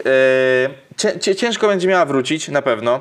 Ale być może taka ta kobieca siła, czyli teraz, e, jakby nie patrzeć, dzisiaj premierę miała płyta e, Margaret. A, to dzisiaj było, okej. Tak, e, Margaret, Dziarma, cały czas jest Adma, Kara, Zui, Leosia. Od Roberta Szczęsnego... Nie, dobrze, nie. O Jezus, od Wojciecha Z Szczęsnego. Wojciecha, tak. E, Ale pomyśl sobie, jakby Lewandowski się połączył z, z, z Szczęsnym, albo by kurwa był zawodnik. Dobra, nieważne. E, e, Wojciecha Szczęsnego... Kolegują się. Tak, e, jego partnerka, która zwie się Marina. Tak, tylko Marina raczej jest popem romansującym z rapem niż rapem. Margaret, y, z tego co przesłuchałem pół płyty, moja partnerka już chyba całą, jest raczej bardziej w stronę rapu się Ja, ja, skłania. ja sprawdzę tą płytę Margaret, ale dla mnie to jest takie, na siłę to jest robione, no nie? Ja w to nie wierzę, że to jest na serio, w sensie, no, no śmieszę z tym. No nie, nie, to, to ja o tym projekcie słyszałem w lutym 2020, że on powstanie. E, Czyli- i, by the way też jest A czy to nie chodzi o to, jak on, 2020. czy, czy on tam powstał krótko, czy nie krótko, tylko że to jest takie, no, I don't believe in this shit. No widziałem ten numer z Karą i, no, Kara rapuje, a Margaret stoi przy niej, no, robi swoje. No nie, nie, nie, to jakby mi, mi te rzeczy się podobają, oczywiście do dupy mi nie urywa, yy, nie No. dlatego, że to rap kobiecy, tylko po prostu jest to słabe rzemiosło rapowe, trapowe, nie wiem, jest w porządku do posłuchania. Yy, trochę mnie irytuje to moralizatorstwo wszędzie, że ja kiedyś też byłam na świeczniku i ćpałam i piłam, a teraz już nie ćpię i nie piję. Yy, To jest tak bardzo rapowe, to jest tak bardzo rapowe, no nie? Takie, takie te, te Eee, motywy tak, tak, eee, czepnięte. Pamiętam, że w Sylwestra byłem katowany utworem Reksio. Źle to wspominam. E, dobrze. E, Jeżeli chodzi o Zui. Zui nawiązuje współpracę z, z nowo założoną wytwórnią Małolata. Tak E, jest. Przypomnij mi, jak to się nazywa? To jest Slav? To jest agencja Slowo Koncept, stworzonych Mhm. przez ludzi, którzy zawsze byli blisko muzyki. Dla ludzi chcących być jej częścią. Głosi slogan z ich chyba Facebooka. Oh yeah. Wydawnictwo E, Management tak. Booking. Takie mają trzy hasełka u siebie napisane. No o, o raperach bez karier gadają raperzy bez karier, więc y, raperzy Padły bez karier... strzały, padły strzały. Więc raperzy bez karier zaj- zajmują się karier, karierami innych raperów. E, Jak to wyjdzie, wszyscy doskonale wiemy. No, przepraszam, ale kurwa mać. Ja lubię, lubię muzykę Małolata. Uwielbiam płytę z Ironem, nowe rzeczy Małolata też zawsze mi się jakieś podobały, ale niech on już siedzi w tych grach i niech tam inwestuje. Skoro już poszedł Przestań go ograniczać.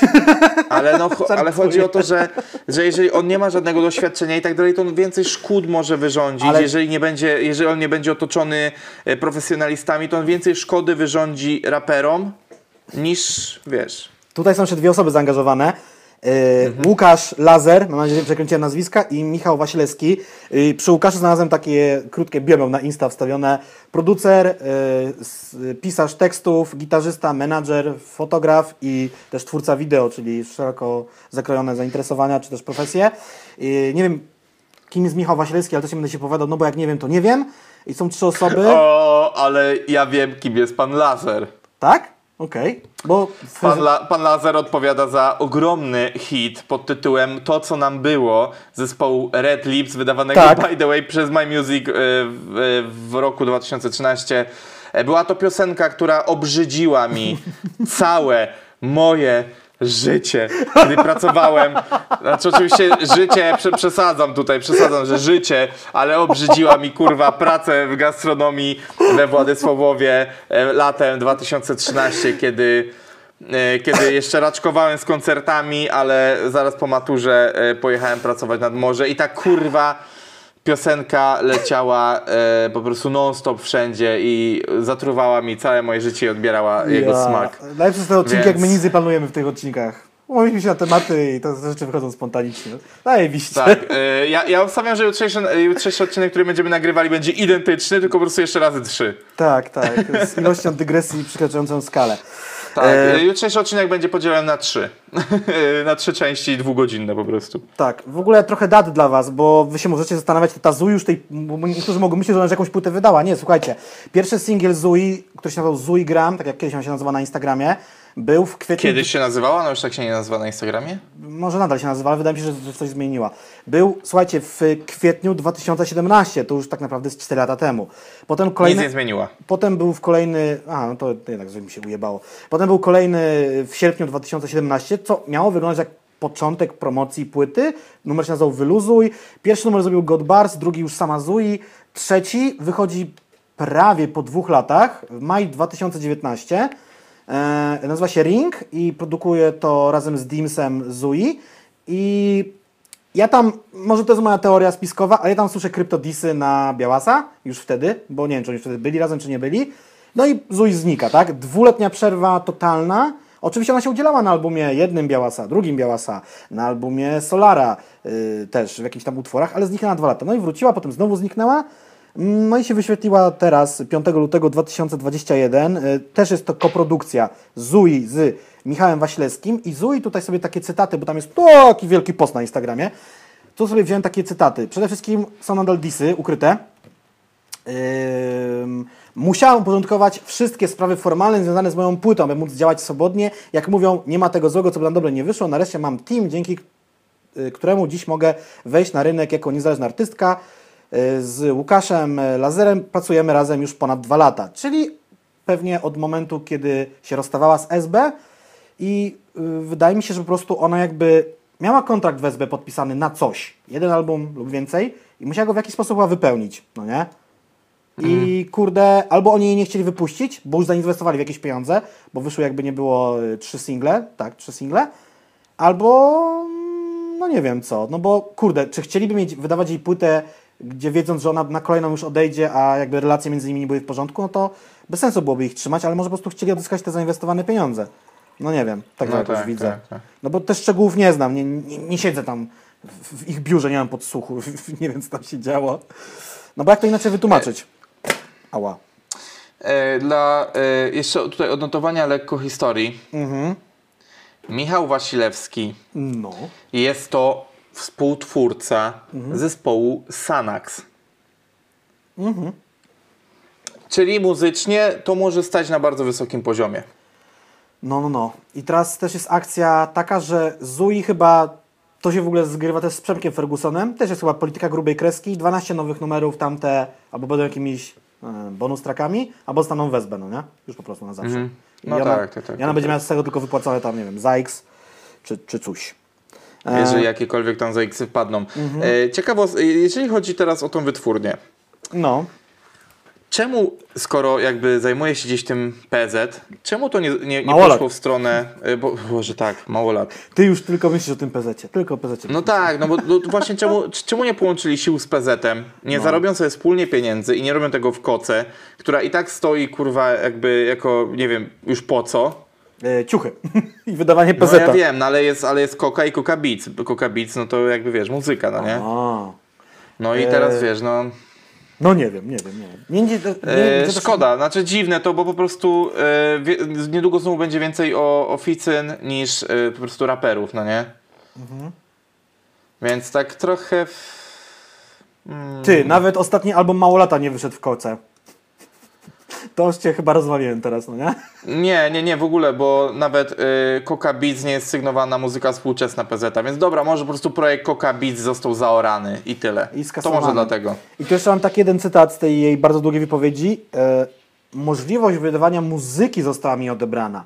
Ja mam wrażenie, że ona miała taki podpisany kontrakt, że, znaczy to chyba każdy tak mniej więcej wygląda, była zobowiązana wydać w SB coś.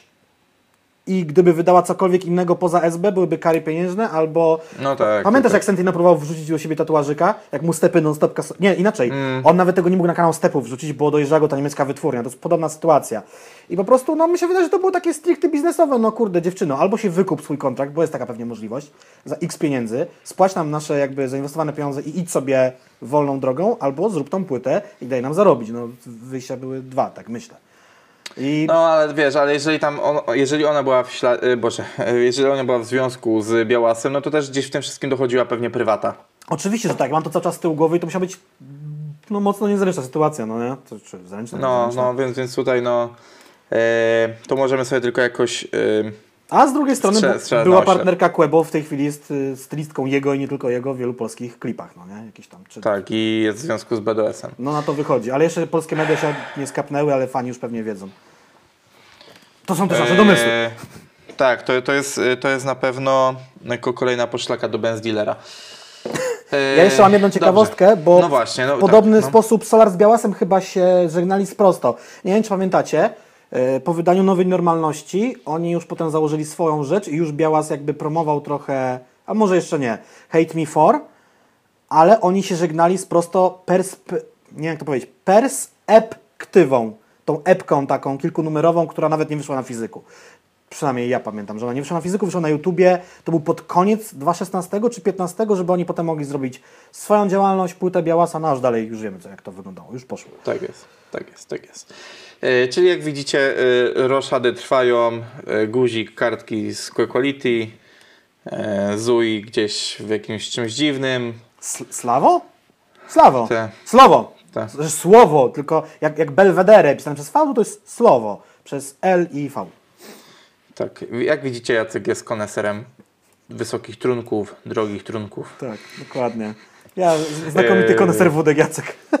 Tak jest. Tak, tak, oj tak. E, dobrze. Koncerty, koncerty i koncerty. Co się będzie działo z koncertami w roku bieżącym? Nie wie nikt. to prawda, że tak naprawdę nie wiemy, jak to będzie wyglądało. Na ten moment nic nie można robić, nic nie może się dziać. Yy, Gdzieś tam jakieś są powoli te, te zgody na jakieś koncerty na siedząco, na 50 osób, co skrzętnie wykorzystuje Chorzowskie Centrum Kultury, robiąc nikomu niepotrzebny koncert o Ester Hades. Yy, wiem, wiem, że też jakiś koncert walentynkowy 14 grudnia będzie odbywał się od zespołu O! Micromusic Uroczo. e, w łódzkiej wytwórni, ale no to ze względu na to, że te miejsca mają możliwość robienia koncertów na siedząco i tak dalej. Ale czy to ma sens, czy to się sprzeda, tego nie wie nikt. Zwłaszcza, że nie dość, że te sale są małe, to jeszcze tylko 50% miejsca w nich może być zajętego. Dziwne. Nie wiem jak to wyjdzie. Na ten moment y, ja liczę, że klubowe koncerty w takim reżimie jak wrzesień, październik będzie można robić koniec kwietnia, maj. Mhm, mhm. I że od czerwca będzie można, i, i gdzieś równolegle z, tym, z tą częścią klubową będzie można powoli robić rzeczy Plenerowe. e, plenerowe. E, ta, tak się zanosi, tak, tak, tak wygląda to po, po rozmowach z artystami, że gdzieś ten maj, czerwiec już będzie taką powolną odwilżą, jaką była połowa czerwca w zeszłym roku. Najzwyczajniej w świecie wszystko się też bierze z tego, że pandemia e, zaczęła się, została ogłoszona gdzieś po 10 marca, chwilę, czy tam 10 marca. No, ma, no, za chwilę będzie pierwsza rocznica, za miesiąc niecały. E, więc e, gdzieś ten czas oswajania się z nią e, i tak dalej trwał do, te, do tej połowy czerwca. Teraz myślę, że to będzie o tyle wcześniej, że po prostu no, żyjemy już w tym, wiemy jak było w zeszłym roku i sporo Znamy- osób liczy, że Znamy zasady gry, no nie, jakby Tak, wszystko, tak, wszystko tak. jest jasne. e, no i też liczę na to przede wszystkim ze względu na to, że no koncerty nie... Żaden koncert nie był ogniskiem pandemii, przynajmniej oficjalnie tak się mówi. Ja, nie, ja mogę odpowiadać tylko za koncerty, przy których ja pracuję, za innych organizatorów nie będę. Jeżeli to utajnili, to shame on Him, dem. e, him, Shame them. właśnie, them. Właśnie, z- Wstyd dla nich. Dokładnie. To jest, y, to jest jedna rzecz. Druga rzecz, y, słyszeliśmy chyba tylko na początku o dwóch y, przypadkach, że ktoś się zaraził na koncercie i to był chyba ten koncert w Gdańsku Tedego, ale z tego też nie wybuchło ognisko, więc e, nie. W Gdańsku czy coś takiego? No i też jakaś impreza na jakiejś łodzi, na jakiejś rzece w, miastu, w mieście w stylu Wrocław czy coś takiego. Ale ja już tego nie pamiętam, to było dawno, trochę mnie to nie interesowało, bo jakby nie odnosiło się bezpośrednio do, do koncertów, które, e, e, które ja obsługiwałem. I liczę, że po prostu gdzieś na kanwie tego, co się działo w poprzednim roku, będzie podobnie, aczkolwiek mam takie wrażenie, że każde obostrzenie nie jest na zasadzie, nie, nie jest modyfikowane, tylko jest zastępowane nowym. Czyli były strefy, tych stref już teraz de facto nie ma, jest, yy, obostrzenia są na cały kraj wprowadzone równolegle i tak dalej, i tak dalej, więc... Yy, A, no tak, zapomniałem jakie były cyrki. Żółci, czerwoni, no zieloni. tak, tak, tak, więc mam wrażenie, że nie będzie to jeden do jeden, chociaż bardzo chciałbym, ale że yy, da to nam podobne możliwości. Ja gdzieś w głowie mam, yy, miałem, to, to już kilka osób też yy, jakby uspokoiło mnie w tej kwestii, aczkolwiek uspokoiło to też nie do końca dobre słowo. Oczywiście jest taki plan, żeby przy odpowiednio wysokim poziomie zaszczepienia społeczeństwa, które na ten moment jest niezadowalające, ale nie będziemy na to wchodzić. Docelowo ma to wyglądać tak, że na koncerty, y, do kin i tak dalej będą mogli będą mogli jakby wchodzić ludzie zaszczepieni. Będą mo- mogli brać udział ludzie zaszczepieni. Dziś domyślnie tak to ma wyglądać, ale to na przestrzeni na przykład najbliższych dwóch lat, kiedy na przykład w Europie to już będzie poziom zaszczepienia na poziomie 90% na przykład, no nie? E, ta, ta, takie gdzieś tutaj predykcje największe organizacje koncertowe na świecie e, podrzucały. A czy wiesz co, bo ty mówisz, że nie będziemy wchodzić na temat tych szczepień. Nie mam takie szybkie wyliczenia, potem mogę podać, jak to mniej więcej No dobrze, no wygląda. ale to, y, to nawet przy 50% po, to nie, nie można wprowadzić czegoś takiego, że już teraz mogą brać udział tylko ludzie zaszczepieni. No nie. W sensie takim to byłby idiotyzm.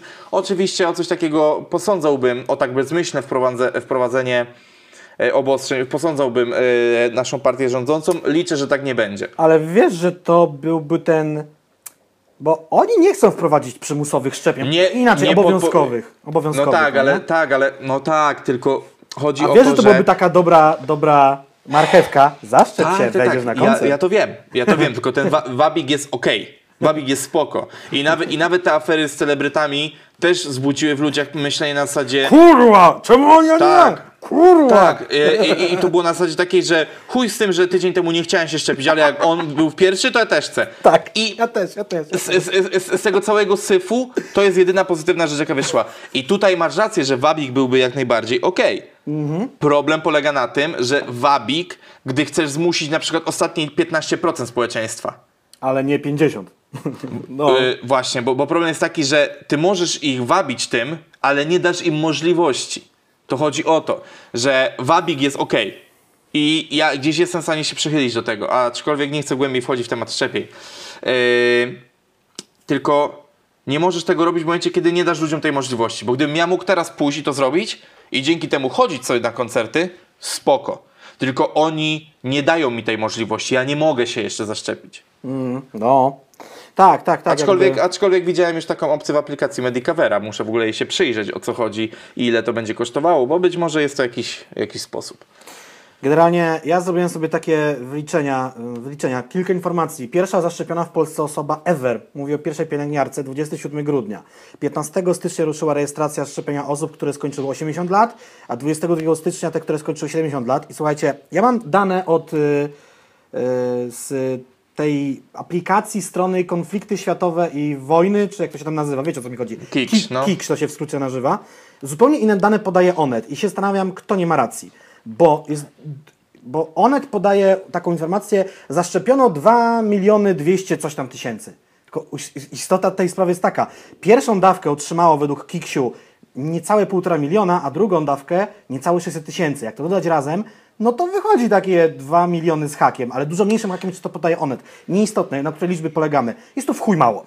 To jest... No e, dobra, no ale to jakby... 30 nie- nie- tysięcy osób podcastu, zaszczepionych no nie? dziennie od tego czasu. To wychodzi 200 tysięcy tygodniowo. Żeby zaszczepić nas wszystkich tak w miarę szybko, to powinno być 700 tysięcy tygodniowo. Ja będę zaszczepiony w tym tempie za 4 lata, Bartek jeszcze później, bo jest młodszy ode mnie. Tak to w tej chwili wygląda. Dobrze, dlatego mówię, y, możliwości możliwościami, a to nie jest jakby y, clue naszego podcastu. Eee, kurczę, co, chciałbym coś więcej wam powiedzieć, jeżeli chodzi o te plenery, poza tym, że jak wiem, wszyscy się do nich przygotowują i wszyscy to planują. Eee, I to jest jedyna nadzieja na to, żeby pewnie w tym roku zobaczyć, znaczy do jesieni zobaczyć jak, jakiekolwiek koncerty. Te klubówki pewnie jakoś tam się omskną w, ten, w tą końcówkę kwietnia i maja, na to bardzo liczę. I i tak, jak, tak jak powiedziałem, to chyba będzie jedyna tak naprawdę jedyna opcja koncertowa, bo nie liczę na festiwale. W sensie imprezy masowe na zasadzie do, dwu, do 2000 No, no, no. to jest coś innego niż festiwal na przykład na 10, 15. I, I z festiwalami może być jeszcze problem, ale uważam, że może to też będzie fajny renesans właśnie imprez miejskich. Mi na przykład brakuje tego. Jechanie na trzydniowy festiwal, żeby zobaczyć trzech artystów, których chcę, oczywiście za odpowiednio niższą, bardziej atrakcyjną cenę niż sumaryczne kupowanie biletów na kilka koncertów.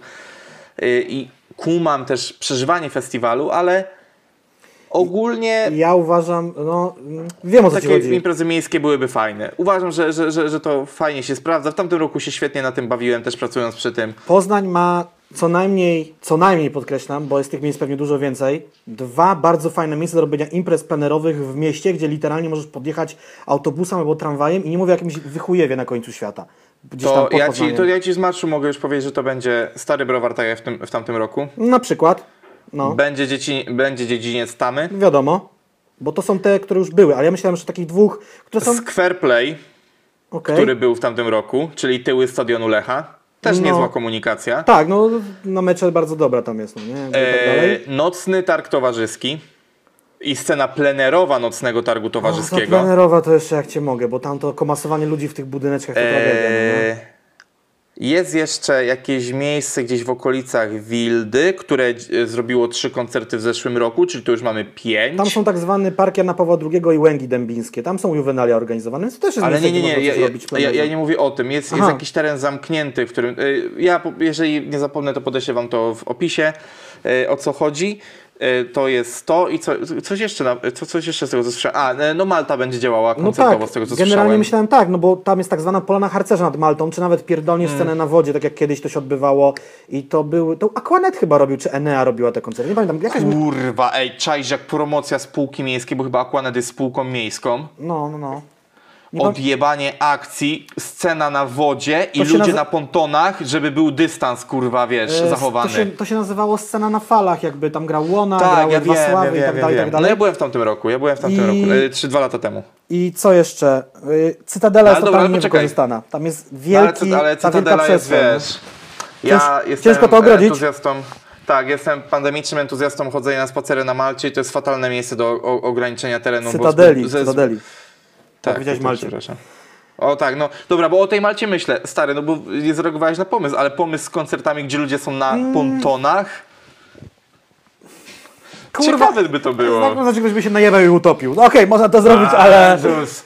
Oczywiście jak zwykle pesymistycznie Jacek Adamkiewicz. Nie, by, rozmawiam z znam kurwa Polaków, no nie? I jakaś kurwa tak. Karyna z Briankiem przyszła i by się jeszcze i Brianek utopił, by do grobu bygnąć. Ale sam pomysł jest dobry, nie? Pom- Pomysłu nie neguję. Y, Kurwa, ale ratownicy musieliby być, nie? Że to by nie podrożyło kosztów. Albo No, kamizelki to, obowiązkowo do każdego. Czemu nie? Maseczka i nie? To kamizelka. Ale powiem Ci tak, Było, było męskie granie na Cytadeli, ale nie wiadomo ile kosztowało ich ogrodzenie tego terenu i zabezpieczenie. A to nie było miej... nie, męskie granie, a miejskie... Dobra, no dobra, nieważne. Tak no, czy strak było, była było, tam scena słyszałem. kiedyś. I, I grało, No. i grało i huczało. Ale, ale Cytadela jest ciężka do ogrodzenia, bo jest przede wszystkim dużym terenem i też pytanie, gdzie trzeba by to było zrobić, żeby optymalnie było jak najwięcej ludzi, a żeby nikt nie zaglądał. No ogrodzenie tak wielkiego terenu nie jest tanim mm, pomysłem. No, no, no. Ale wiesz co, myślałem o tych festiwalach, yy, no powiem Ci tak, widziałem wczoraj post y, Polish Hip Hop Festiwalu, że mm, nadal sprzedają bilety. Do końca grudnia zeszłego roku można było te karnety zeszłoroczne oddawać, bo był na to czas. Zamrozili w tej chwili cenę karnetów, czyli nie podnoszą cenę biletów, jakby mimo, że tam jest luty i tak dalej, to powinno chyba rosnąć, ale wiadomo, że sytuacja nie jest normalna i oni nic tak naprawdę nie wiedzą i sami o tym szczerze piszą, że no nic nie wiadomo, no nie ma żadnych jakichś rządowych rzeczy yy, powiedzianych, no bo wiadomo jaki mamy rząd i tak dalej. Więc tak to robią, a z kolei Pyrkon, na który ja bardzo liczę, no, chociaż wiadomo, znaczy bardzo liczę, bardzo liczę, że oni przeżyją, nie, że się odbędzie to w tym roku, a oni powiedzieli wprost, już przesunęli datę z maja na lipiec, jeżeli to się nie odbędzie w lipcu tego roku, to to może być w ogóle koniec tego festiwalu i założyli Patronite'a, żeby móc się w ogóle w tej chwili utrzymywać, bo nie płacą, mają tam jakichś stałych pracowników, biuro i tak dalej, i tak dalej, i zbierają siano, żeby się w ogóle, żeby przeżyć, no nie? Yy, oficjalne zaproszenie do gości, która ogląda podcast. Jeżeli chcecie gdzieś na przykład pogadać o, o tym festiwalu, o tym jaka jest sytuacja i tak dalej, ja bardzo chętnie bym pogadał z Siwym na podcaście, czy nawet z Gosią, jeżeli, jeżeli miałaby ochotę, to Tak jest. e, zapraszamy. E, zapraszamy. Dla Was to będzie e, miejsce, gdzie długo będziecie mogli się wypowiedzieć, a, a dla nas to będzie dodatkowa wartość. Akcja jest taka, że no mówię, Pyrkon może nie przetrwać, bo jakby już kolejna edycja jego może się nie odbyć, czy podobnie może być z festiwalami polskimi. Na przykład, jeżeli Polish Hip Hop Festival drugi raz się nie odbędzie, ale oni chyba nie mają takich jakby kosztów organizacyjnych i nie zatrudniają tylu ludzi. Oni się tylko raz w roku zbierają, żeby to robić, czy, czy nie? Czy ja Polish Hip Festiwal? Nie, nie, mam wrażenie, że tutaj akurat prace trwają Cały rok. Y, Znaczy, przez cały rok są jakby w temacie, ale pewnie też się zbierają tak zadaniowo bardziej. O, nie, nie, nie pracują w trybie ciągłym, zadaniowo, ale to y, Gosia, komentarze są twoje. Jeżeli się mylimy, to po prostu nas popraw. No bo mówię, tak by ta cała sytuacja może naprawdę wykosić rzeczy, które odbywały się od lat i urosły do dużych rozmiarów, no nie? Jakby i... No tak, no Polish Hip Festival był największym festiwalem. Aczkolwiek wiem, że y, Mazury Hip Festival, czyli teraz to oni to zmienili na miejski Hip Hop Festival. Co tam po tych halach że grali. M, MHHF no grali, zagrali raz w Krakowie A, I, okej, mieli no. fat, i mieli fatalny line-up. E, bardzo źle dobrany. E, wiem, że będą robili po małych miejscowościach nadmorskich pewne rzeczy. W ten sposób. No tak. Tak, czyli, czyli wiesz, jadąc, jadąc z trzema, czterema raperami, wiesz, do, Troszeczkę jest tak, że e, oni... do koło brzegu na przykład, czy nie wiem, czy do, do innego, wiesz, e, Koszalina albo nie wiem tam. Koszalina, to, to tam jesteś w stanie tam jesteś w stanie sobie jakby wiesz, zagrać te, do tego tysiąca osób i to się nadal klei, no ale no Polish Festival jest przedsięwzięciem yy, wielowątkowym, to nie są tylko koncerty, więc Czyli oni wychodzą z założenia, że góra musi przyjść do Mahometa, a nie Mahomet do góry, tak? Że oni chcą być tam, gdzie jest potencjalna ich publiczność nad morzem, jak już wakacje Mhm. będą, a nie żeby ściągać ludzi w te Mazury, gdzie nadal jeszcze nie ma dróg. No? Jak kurde, ja, ja mam szczerze mówiąc spory problem z tymi koncertami nad morzem. W sensie wielokrotnie gdzieś mi to przechodziło przez głowę, robienie, wiesz, y, morskiego tour, wiesz, gdzieś tam od y, Wolbromu, wyspy, Wo, tak? Wol, Wolbrom? To jest Nie, bo... Nie, czekaj, co ty... Czekaj, bo teraz mi popierdoliłeś. ta Ja jeb... wyspa, y, ta wyspa y, graniczna z Niemcami y, nad Szczecinem Wiem. na mapie. Znaczy, ja wiem, Jezus Maria. No, Skasowałeś mi poprawną nazwę z głowy, zwariowałem teraz, bo mi teraz Bornholm włączył przez ciebie. Ta wyspa nazywa się... Ja byłem tam na praktykach na studiach, jak to się nazywa? Wolin! Ja byłem na tej... Wyspa Wolin, for fuck's A. Wolbrom to jest miejscowość, kurwa, w ogóle pod Krakowem, znaczy niedaleko Krakowa, nieważne, przepraszam. Jak mi namieszałeś w mózgu, Wolbrom! To brzmi jak No jakiś tak, no, ale pierwiastek. wiesz, ale no dobra, ale chodzi o taką, dobra, traska pod tytułem e, Międzyzdroje, Pobierowo, Kołobrzeg, nie Jelno! wiem, Ustka, e, wiesz, Łeba, Jastrzębie czy tam Władek. Tak jest. Hehe, we Władku byłoby śmieszniej. Wiesz, zakończenie tego czymś większym, na przykład, W wiesz... chałupach! E, bardziej chciałem pomyśleć o Hel Gdańsku. Jasarnia. No, albo Gdańsk. No, ale, no, ale wiesz, yy, i zrobić to na zasadzie takiej, myślałem o wielu takich rzeczach, ale jakoś tak nigdy, nigdy nie wierzyłem w to, bo ludzie jadą troszeczkę z innym nastawieniem chyba na, nad morze, nie żeby jeszcze dodatkowo chodzić na koncerty, bo mają mnóstwo innych atrakcji, a koncerty mają w swoich rodzinnych miastach. Może się mylę, e, myślałem o tym pod kątem stand-upów, myślałem o tym pod kątem rapu, pod, pod kątem, wiesz, jakiegoś e, szantowego grania, wiesz. To też jest temat ciekawy, bo Kenke, tak, y, w tym Mhm. projekcie bierze udział. No i oni sztywniutko już odpalili reklamy, wczoraj widziałem, instagramowe, tam jakieś facebookowe. Oni sztywniutko bilety sprzedają, trasa ma się odbyć. No, oby tak było, no nie? No, bo... E, aczkolwiek oni chyba po zeszłorocznych doświadczeniach mają miejsca takie, że no, przede wszystkim stand-up jest na siedząco, co w ogóle nie Mhm. Też- ma, nie ma, e, ma chujową korelację z nazwą. e, Okej, Taki żart. okej. E, to Ale wiesz, też- jakby mhm. oni to robią na siedząco i na przykład z tego co wiem w Warszawie chyba to będzie na stadionie Legii, że w ogóle te, te, że, że scena będzie na płycie. Rok i, temu też że- tak było. No, więc jakby oni, oni chyba sobie z tym poradzą jakoś, no bo jednak na siedząco jest łatwiej. Na siedząco mogłeś robić przez całe No, lato rzeczy. Tylko no doskonale wiemy, że wtedy gra się dla części publiczności, koszta nadal są, a zarabia się mniej. Okej, no dobra. Ale też, ale też y, miejsca są coraz bardziej wyrozumiałe i wynajmują to na lepszych warunkach. Na przykład tak, No jak, y, tak jak robi to y, Opera Leśna. Lepiej zarobić coś, nie zarobić nic, to prawda. Yy, też widziałem, że mniejsi stand-uperzy ruszają. No oni mają chyba też mniejszy problem. Widziałem, że Adam Van Bendler, mam nadzieję, że dobrze powiedziałem jego nazwisko, rusza i, i no ale to wiadomo, no jakiś tam klub. No ale co, no, no Adam Van Bendler potrzebuje miejsca dla 100 osób w normalnych czasach, więc tam, co to? No, no, no. Przepraszam, w ogóle nie, nie wiem jak się teraz sprzedaje, jak się sprzedało stand-up. Żartuję sobie oczywiście, nie wiem czy Adam Van Bendler na przykład nie będzie niedługo e, przynajmniej w połowie tak popularny jak Rafał Patrzeć, a może już jest, przepraszam, nie wiem. Wiem, że Antoni Syrek-Dąbrowski Są- ma podcast. Są disy, są disy, dobrze. W ogóle, w ogóle podobno to jest bardzo amerykańska droga, że od stand-upera do podcastera. E, umiesz Że- gadać, że- że- jesteś błyskotliwy, łapiesz tematy, jakieś tam nawiązania, chuje moje dzikie węże. No Tak, coś w tym tak, jest, tak, no, tak, nie? coś w tym jest. Dobrze, y, czy temat koncertów możemy uznać w miarę za zakończony? Będą jeszcze koncerty online? Nie polecam. Nikogo. W sensie nie, że kogoś E, za- artysty, za- tylko e, formę online. To jeżeli chodzi o polecanie rzeczy, to ja polecam śledzenie profilu Winiary Bookings i patrz co jest grane. Tam na pewno dowiecie się o jakichś wakacyjnych koncertach. Także jeżeli chcecie, Tak to jest. wpadajcie. Będzie nas w tym roku. Mam nadzieję, że dużo. Mam nadzieję, że teraz nie przepowiadam sobie końca kariery. E, w sensie takim, że, że często jak Odwołają wypowiesz, wszystko. e, ne- tak, że jak wypowiesz życzenie, to później to się nie spełni. Death Wish, życzenie śmierci. Kurwa. Tak jest. Dobrze. E, żeby nie było tylko tak cyfrowo i, i, i backstage'owo, e, ko- kolejny temat wytwórni nam się pojawił. E, I mam wrażenie, że tutaj w przypadku e, współpracy z Warnerem, czy ja teraz mylę? Tak, mylę trochę. Dobra. E, e, opowiadaliśmy Wam o tym, jak działa Szpaku i Google i Universal. Tak jest. Opowiadaliśmy w poprzednim odcinku. Być może w podobne e, ślady idzie teraz Smolasty e, w przypadku współpracy z Warnerem.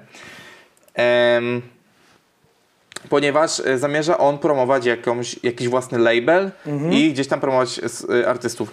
On gdzieś tam się tutaj od, o, e, chciałem powiedzieć odszczekuje, ale to bardzo złe słowo. Chodzi o to, że opowiada o tym, że już za czasów Młodych Wilków miał taki plan, wtedy tylko jeszcze nie miał możliwości, nie miał takich liczb i tak teraz liczby się teraz zgadzają. Udało mu się poprawić swoją pozycję w polskiej muzyce i dlatego chce z tym wyjść. Jeżeli nie będzie to pchanie tego na zasadzie takiej, e, to moja wytwórnia, robię to sam i tak dalej, to spoko. Jeżeli to będzie rzeczywiście tak jak Google i Universal. W sensie takim, że e, stoi, e, ma za sobą plecy poważnej wytwórni, która ogarnie za niego rzeczy techniczne, których on się nie zna, a on będzie tylko jakoś to promował, będzie twarzą tego, to wt- wtedy super. Jeżeli sam się będzie na to rzucał, nie super. Ja się zastanawiam, bo to jest typowa amerykańska droga w ogóle w tej chwili, te schematy się, się, się powielają. Duży, globalny, znaczy u nas to wygląda jeszcze się na drobniejsze rzeczy rozbija.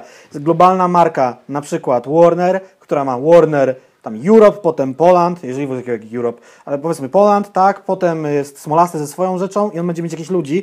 I to też jest taka akcja, że może to też jest lepsze wizerunkowo dla wytwórni, no bo Warner ma tych dużych graczy, czyli zawsze może powiedzieć, że Smolasty jest u nich, a jak tam będzie jakiś młody chłopak albo dziewczyna, nie wiadomo czy ona tam wypali, nie wypali, to będzie u Smolastego i tam będzie mniejszy, może mniej będzie kojarzona z Warnerem i dla nich to jest mniejszy jakiś tam wizerunkowy przypał na przykład. No nie wiem, jakoś tak to widzę. Okej, jeżeli to rzeczywiście szczera chęć niesienia y, kaganka y, muzycznego y, i, wspierania młodych ludzi, to super. W przypadku Google to to czaję, no bo to są jakby najbliżsi znajomi, koledzy, przyjaciele Szpaka, nawet rodzina, no tak, no bo brat też, rodzony. Yy, no do tego jeszcze przyjdziemy. To się ostatnio odjebało pod naszym odcinkiem. E, a u 18, kurde, no zobaczymy, zobaczymy jak to będzie. Gdy znajdziemy się na zakręcie. Yy, fakt, trochę mu to zajęło, no jakby, no nie? Jak już mówił to kilka lat temu, czy rok temu, yy, teraz, yy, a nie, aha, to 4 lata temu w wywiadzie z Rawiczem mówił. No, to trochę myślał o tym na ten temat. Ale też mi się podoba, to jest takie fajne zdanie. Już wtedy gadałem o labelu, ale wówczas celem było rozwijać się zasięgowo, czyli tu jest takie y, ważenie tego, co chcę robić, a co muszę robić, żeby się pęga zgadzała i wyświetlenia, no nie? To jest takie cały czas kombinowanie. No nie wiem, to wygląda trochę po prostu jak życie każdego człowieka. Tak, No, ale e, no są tak, artyści, stary, którzy no. mniej muszą, mniej muszą sprzedawać duszy, a mimo wszystko są te zasięgi i są, są liczby i wyświetlenia, no nie? Chociaż to może prawda. się mylę, bo nie To wiem prawda. wszystkiego. Pewnie nie wiem wszystkiego. Cieka- y, ciekawe, co się z tym, y, ciekawe, co się z tym zadzieje, to tak tylko informacyjnie Wam rzucamy z jakąś lekką opinią, nawet nie do końca Tak. na ten temat. Tutaj jest jeszcze E, takie info, że to ma być mhm. muzykę ambitniejszą, feelingową, opartą na rapie i R&B, jak też pamiętajcie, że w Smolasty jest bardziej R&B niż rap kiedykolwiek, ale już tak ta łatka rap tam wpadła. Mm, trochę tak, Przez trochę te tak. młode wilcy serię. Młodzi wilcy. Dobrze. Ostatni temat dzisiejszego odcinka. Yy, równie polityczne co szczepionki. Niestety tak, niestety tak, totalnie. Niestety tak, ale e, dużo się dzieje ostatnio z mediami w Polsce i z ich wolnością, z ich opodatkowaniem i tak dalej. Na ten temat nie wiem, czy jest miejsce, żebyśmy dyskutowali. Znaczy to jest powiązane, Eee. bo oni to pakietowo chcą opierdolić, tak ci powiem, w jednej Tak, ustawie. tak, tak. I, i, i, w, I w tym pakiecie jest y, z tym opodatkowaniem mediów jest też, no, no bo jak wiecie dobrze, y, tło lekkie trzeba nadać. No niestety idziemy drogą taką, żeby nacjonalizować wszystkie media i żeby media były jak najbardziej cenzurowane, to już może nie to słowo, bardziej kontrolowane przez, y, Kontrolowane, przez rząd. sterowane, zarządzane. Tak. E, I ja, ja teraz troszeczkę e, takiej swojej, e, swojego rantu wolnościowego chciałbym podrzucić. Mhm. Komercyjne radia, nieopłacane z podatków ludzi są firmami prywatnymi, spółkami, konsorcjami itd. Nieważne, czy należą do Szorosza, czy należą, e, czy należą do mnie. E, Jeżeli w końcu odpalimy, tak jak prosiliście nas w wielu komentarzach i w wiadomościach prywatnych, o odpalenie portalu Jaki Rap Taki News. E, No, Przepraszam. no, no, no. no. Nie, tak na serio. Mm, To jest, to jest rzecz prywatna i mamy prawo robić coś z tym, co kurwa nam się żewnie podoba. W sensie takim, że jeżeli chcemy puszczać, nie wiem, e, soundtracki do porno w tym radiu, to mamy do tego prawo, jeżeli nie łamiemy jakiegoś ogólnego prawa. W sensie takim, że yy, no, wiecie o co chodzi. Jeżeli nie łamiemy prawa, to jako firma możemy robić tak naprawdę co chcemy. Oczywiście też jeszcze dochodzi do tego kwestia etyczna, e, która też jest ważna, ale też jest jakby kwestią, którą ty jako właściciel prywatny musisz sam sobie rozważyć. I nie może być takiej sytuacji, w której poprzez jakieś e, ograniczenia co do ilości muzyki granej, czy ograniczenia podatkowe, e, ta wolność jest zabierana, bo to jest jak, jakby taka jakaś podstawowa w ogóle wartość, którą po, powinniśmy się posługiwać, y, jakby robiąc biznes. To jest to jakby, co teraz ja jako organizator koncertów mam się obawiać, że niedługo podatek na przykład za zagranicznych artystów będzie dwukrotnie wyższy, bo są zagraniczni, a nie polscy, albo teraz, no nie wiem, e, będę musiał opłacać podatek od grania koncertu, no albo, no, to, to troszeczkę, troszeczkę to, no, oczywiście wiem, że są te zjebane za X i to już jest danina straszna, bo oczywiście umówmy się, tylko jakaś część trafia do artystów, a reszta utrzymuje po prostu instytucje, ale mm, chodzi mi o to, że nie może być sytuacji na przykład takiej, że teraz przyjdzie y, do mnie pan Kaczyński i powie e, panie Bartku, musi pan e, w swoim portfolio koncertowym mieć 50% polskich artystów. A co z, no jakby no, pomyślmy o tym, jak to jest bzdurne, w sensie takim, jak to jest irracjonalne. Z, zabiera nam to możliwość rozwoju, możliwość w ogóle mm, zarabiania, jakby nie patrzeć. No bo jeżeli, umówmy się, Jest popyt, jest podaż. Wy robicie to, na co jest podaż. Dokładnie. Je, jeżeli, jeżeli sprzedaje się muzyka zagraniczna, no to niech ona leci w radio. No to, to, to znaczy, że po prostu polscy artyści powinni w sposób lepszy jakby znaczy po prostu tworzyć lepszą muzykę, żeby ona była bardziej zachęcająca. Oczywiście jest jeszcze w tym wszystkim coś takiego, że wytwórnie dyktują pewne rzeczy, wytwórnie podsuwają pewne rzeczy do radia. Tylko problem się bierze z tego taki, i to jest błąd myślowy u podstawy, radio nie kreuje trendów już. To jakby nie tak jak kiedyś. Oczywiście nadal ma wpływ, ale nie tak jak kiedyś.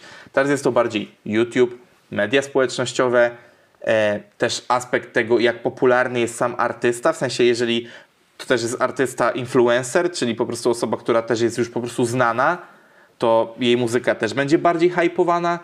E, jakby zobaczcie, że bez tego radia naprawdę dobrze sobie radzą artyści. Dawid Podsiadło miał grane hity największe w, w, w radiach. Ale to nie, to nie za czasów tych hitów w stylu trójkąty i kwadratek grał największe trasy. To dopiero w momencie, w którym troszeczkę uwolnił się od wizerunku popowego artysty. Oczywiście jego muzyka nadal była grana w radiach, ale to był efekt tego, że po prostu on był popularny na YouTube, na Spotify i grał coraz większe koncerty. Zalewski też trafia do radia nie dlatego, że jakieś radio chce go wykreować jako popularnego artystę, tylko y, jego granie w radio jest efektem jego popularności na Spotify i tak dalej. Bo to jest jedyny moment, w którym radio może ukraść trochę uwagi ludziom, którzy słuchają muzyki na YouTube czy na Spotify. Nie odwrotnie. Ja, ja w ogóle będę z tym odcinku pełnił trochę adwokata diabła, bo oczywiście z, pisami, z pisem się nie zgadzam w żadnym kurwa momencie. I najchujowsze jest to, że oni przepychają to pakietowo, czyli opodatkować prywatne media ponad to, co oni już płacą normalnie w podatkach, żeby zabić mniejsze prywatne media, a droższym koncernom dać więcej do płacenia, gdzie powiedzmy w cudzysłowie zapłacimy za to my, bo tak zawsze jest, gdziekolwiek ta podwyżka się pojawia, płaci za to użytkownik, klient, jakkolwiek go nazwiecie. Reklamy Być będą może- droższe i dłuższe, tak? No, No tak, być może, właśnie, bo nie, nie zapłacimy y, za to w kontekście pieniędzmi swoimi, ale finansowym, czasem. ale, ale czasem też frustracją, że te reklamy są za długie i tak dalej. Ale A tak, oni już mogą, ja a długo, oni mogą o oglądalnością przez to, bo ludzie będą uciekali stamtąd, a generalnie jest trend odwracania się od telewizji, bo telewizja jest siepałe. Yy, radio zresztą też i zaraz powiem dlaczego. Yy, ale jest oglądane, znaczy słuchane radio, to jest w ogóle ciekawe, to znalazłem takie informacje. Yy, dobra, to jest du, du, dużo tych informacji. Znalazłem, na czym polega ta ustawa. Ma udział polskiej muzyki w radiu wzrosnąć do 49%. Yy, Z 33, tak? Wiesz co? Napisali to w tym. art- Tak, z 33. Nie, nie, nie. Mm, tak, dzisiaj jest to 33%. W tym 60% tej polskiej muzyki z tych 33% ma lecieć od 5 do 24. Czyli powiedzmy w tak zwanym czasie dnia. Czyli ludzie wstający bardzo wcześnie do pracy, aż ci, którzy tam z tej pracy wracają lub w niej są e, o północy do północy. Ma wzrosnąć z 33% do 49%, czyli prawie 50%, 16% e, więcej. Yy, Ta liczba e, muzyki, która ma być między 5 a 24 się nie zmienia. Ona została ustanowiona przed rządami pisowskimi w 2014 roku. Yy, I słuchajcie, i wypowiedzi są e, różnych osób, na przykład e, dyrektora generalnego grupy radiowej ZPR Media. I ona jest bardzo zabawna, muszę ją przytoczyć. Na rynku muzycznym niestety nie mamy aż tylu chodliwych hitów polskiej muzyki, które by się które by przytrzymały młodych słuchaczy przy odbiorniku. Tu mi się wydaje, że się mogę nie zgodzić. Tu nie chodzi tylko o hip-hop, bo dalej jest kontynuacja tej wypowiedzi. Nie mówię o hip-hopie, bo on jest wartościowy dla młodych ludzi, ale często okraszony niecenzuralnymi słowami, więc nie możemy go zagrać. To jest kłamstwo. Czy clearing y, singli był od kiedy ja miałem 11 czy 10 lat. Każda wytwórnia mam ten clearing y, singli zrobi, one wychodzą w wersji clean, y, bardzo często też je widziałem i są przez słuchaczy może czasem źle odbierane, ale tu ciekawostka, można by robić tak jak w Stanach, wersje kawałków czyste, nie przez pipanie bądź jakieś tam, bak, jak to się nazywa, odwracanie tych słów od końca, że tam takie zamiast przekleństwa, ale y, wręcz inne słowa, bo tak Amerykanie robią. Zamiast tam fuck, fuck, fuck jest coś tam, coś tam, coś tam. Lub też innych słów, które są zabronione. To jest za... no to w, Pol- w Polsce na pewno byłoby to cenzurowane jako duck, duck, duck. Na przykład, no ale wiecie, zamiast tam, powiedzmy, że jakiś tam raper X rapuje, że No tak. I tak, tych pojebów- jebać leszczy. tak, No. y, wydaje mi się, że też Paluch coś takiego... Tak, Paf miał czystą wersję kawałka z Paluchem Leki. Na 100% to się wydarzyło w polskim rapie. Teraz. A? Mhm. No nie, no przecież, Smart. e, nie no stary, jeżeli chodzi o clearowanie w ogóle bluzgów w polskim rapie, to jest rzecz, która jest od samego początku. Jasne, to ja, ja, ja, ja w ogóle pierwsze, pierwsze rzeczy rapowe słyszałem ze składanek RMF-u i tak dalej, więc jakby... Są czyste e, wersje Było płyt. to, tak, tak i e, na przykład przez to, że ja internet dopiero miałem w wieku chyba 13 czy 14 lat, do pewnego momentu znałem tylko wersję bez bluzgów i na przykład teraz nawet mając te 27 zaraz, e, nadal niektóre numery dalej brzmią dziwnie, bo na przykład, a właśnie, no, y, jebać leszczy, bo, bo jest tam, je, leszczy, znam, znam na pamięć, ale jebać leszczy mnie gryzie w głowie, kurwa, jak słucham, no nie, wiesz o co chodzi, no czaj, jakby, czaj, czaj. no to, nie, to Y- jest rzecz powszechna i to jest pierdolenie, że, że, że nie da się ocenzurować, no nie? Tak, i tu jest jego dalsza wypowiedź, e, która jest istotna. To jest zaprzeczenie temu, na co mawialiśmy się temu, a nie tego, tego, bo temu jest w artykule, na co mawialiśmy się z Krajową Radą Radiofonii i Telewizji. Format i badania muzyczne ESKI, ESKI Rock czy Vox FM są ułożone pod, kon, e, pod koncesję, jakim udzieliła nam Krajowa Rada. E, Ta ustawa wywróci całą filozofię do góry nogami. I tutaj to jest, to jest przyznaję rację, rzeczywiście, oni mają coś ułożone na model pracy taki, a będzie śmaki za chwilę i to może być problem, no ale to też jest trochę takie bycie dinozaurem, no jak się nie przystosujesz, to zginiesz. trochę, no, life is brutal, no, kurde. To tak jakby te wypożyczalnie kaset wideo narzekały, że są na rynku DVD i Blu-raye, no, come on. A już nie mówię o tym, że tam cały czas z tyłu za nami są wielkie streamingi, Spotify i inne takie. Yy, I, tutaj, I tutaj jest hit, kolejna hitowa wypowiedź. Szersze formaty muzyczne mogą, mieć, y, mogą mniej boleśnie znieść zmianę, ale dla stacji wyspecjalizowanych, na przykład adresowanych do młodych ludzi, może być to strzał w plecy.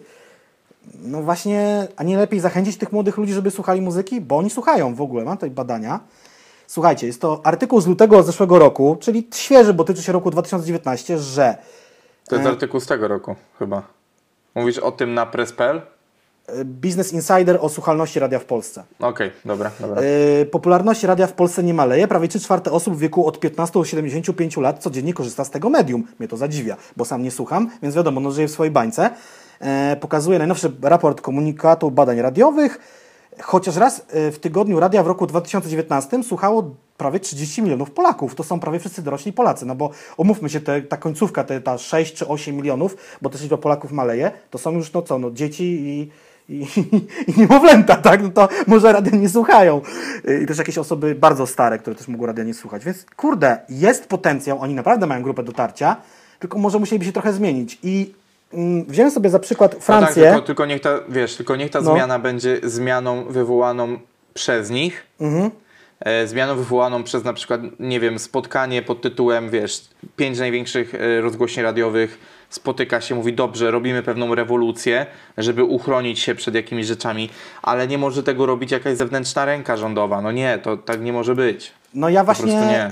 niestety, bo wiadomo, że teraz jest y, y, łatwo to, to w ogóle, znaczy to też działa na każdego, myślę, że o kurwa, znowu oni coś chcą wprowadzić, tak? Znowu ten Kaczyński łap, wsadził tą łapę i tam gmera, tylko jak już mówiłem, ten procent muzyki nie został ustalony w ogóle za rządów PiSu. On był ustalany za rządów tak zwanych poprzednich, czyli Platformy, No tak, no tak, ale, ale okej, jakby No. ja rozumiem to, że, że jakaś umowa powstała dawno temu, ale chodzi o to, że zwiększanie tego i narzucanie jest bezsensowne, aczkolwiek to 33% też mi się nie podoba, to wcześniejsze. To już nie, nie, chodzi, nie chodzi o uderzanie w ten rząd, chodzi Mhm. o uderzanie w jakikolwiek rząd, że nie powinno się takich rzeczy narzucać. No. Ale ja, ja teraz y, apolitycznie tłumaczę, dlaczego, dlaczego w ogóle to się robi, bo Ja sprawdziłem, bo mi powiedziałeś o tej liście AirPlay. Rzeczywiście, na stronie bestsellery spaw.pl jest lista AirPlay. Ja policzyłem i sobie tego nie zapisałem? A nie, zapisałem sobie. Na top 100 singli między 30 stycznia a 5 lutym tego roku 81 należy do Wielkiej Trójki Warner, Sony, e, Universal. E, Z czego dwa były z wytwórni rapowej, tej samej. Był to KB i Quebo z Darią Zawiałów z Que Quality. Mi tu nie chodzi o rap, bo ja nie myślę sobie, że a Jacek to by chciał, żeby było rapowe radio. Ni chuja czegoś takiego nie chce. Znaczy mógłbym chcieć, ale wiem, że to się prawdopodobnie nie utrzyma. Ja bym chciał, żeby w ogóle było więcej polskiej muzyki w radiu, bo nas jest coraz mniej. Mamy ujemny przyrost naturalny. Y, Jest, słuchajcie, miliard dwieście milionów ludzi mówi po angielsku, potem y, ileś set milionów ludzi mówi po hiszpańsku, a potem portugalsku i naprawdę może być tak, że język polski będzie w ogóle wypierany kosztem innych języków. Język, y, muzyki w języku angielskim jest najwięcej i nie ukrywajmy się też, że duże wytwórnie, tajemnica Poliszynela, płacą za to, żeby puszczano ich muzykę w radiu. Więc jest taka szansa, że drugi Dawid Podsiadło albo druga Ania Dąbrowska czy ktokolwiek może nie móc się wybić przez taki szklany radiowy sufit, że tam kurwa no nie wyskoczy poza to. to nie da- zgodzę się. Nie to, zgodzę to się. ma W dawać ogóle się nie szansę też y, debiutantom. Y, Tak też jest No w innych nie. krajach, no nie? Przy, podobne przykład, przepisy. Sa, przykład, e, przykład Sanach. Artystka tłucząca muzykę w Mhm. 18-19 roku, tylko YouTube, tylko YouTube, przebijała Ale się, na szczęście, przebijała. że ten YouTube jest, no nie? Na szczęście, że to No jest. tak, ale dobrze, ale publikowała swoje rzeczy w internecie sukcesywnie, łącznie z tym, że zrobiła cover Wilczej Zamieci. Mhm. Bardzo fajne, polecam w ogóle. W ogóle polecam Sanach, ja jestem zakochany w Zuzannie. Zuzanna robi świetną muzykę. Uwielbiam to, jest to takie guilty pleasure No. trochę moje I też. teraz słuchajcie, bo to E, jest no, ale tak. poczekaj, no, ale właśnie No. ona się przebijała stary tak i doszła do momentu, w którym teraz każde radio tłucze jej muzykę, nawet do tego stopnia, że ona powoli zaczyna nagrywać te same kawałki, ale po angielsku Okej. na rynek zagraniczny.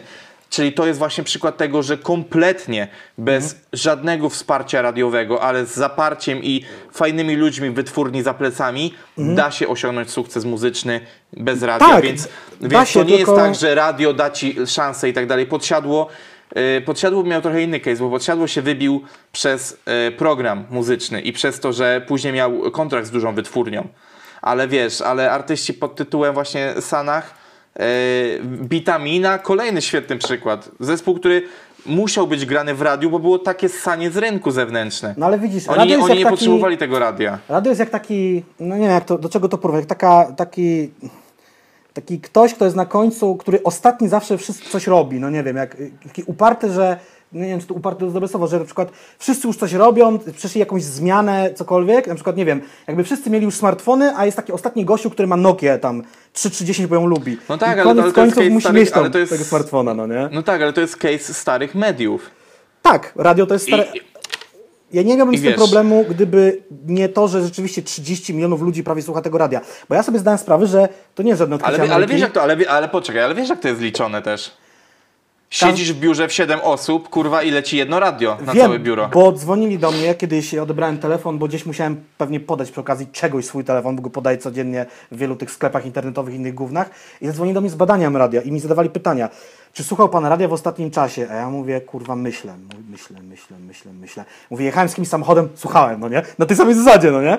I potem jest No tak. tak, ale właśnie ja, ja też słucham radia do, dopiero w momencie, w którym Bartosz, z którym jeżdżę często w trasy, jeżeli gdzieś jeździmy, który ma czasami tą fazę, że chce posłuchać radia i takiej, wiesz, paplaniny dowolnej muzyki. No, no, no. I to jest jedyny moment, w którym ja, ja tego słucham, aczkolwiek to też czasami się kończyło tak, że zakładałem słuchawki po prostu. Ale no potem, jak zaczęły się szczegółowe pytania, czy słyszałem e, coś tam, coś tam, coś tam, ja tak, nie, nie pamiętam, nie pamiętam, nie pamiętam i na końcu powiedziałem mi uczciwie, że ja chyba nie jestem najlepszym respondentem do tego badania. I No nie, no nie, no je, jesteś, nie? bo, te, bo, bo też jakby pokazujesz tą postawę, która Że- nie potwierdzi na przykład ich tezy, o to chodzi. No Że nie? słucham, ale nichu, ja nie wiem czego słucham.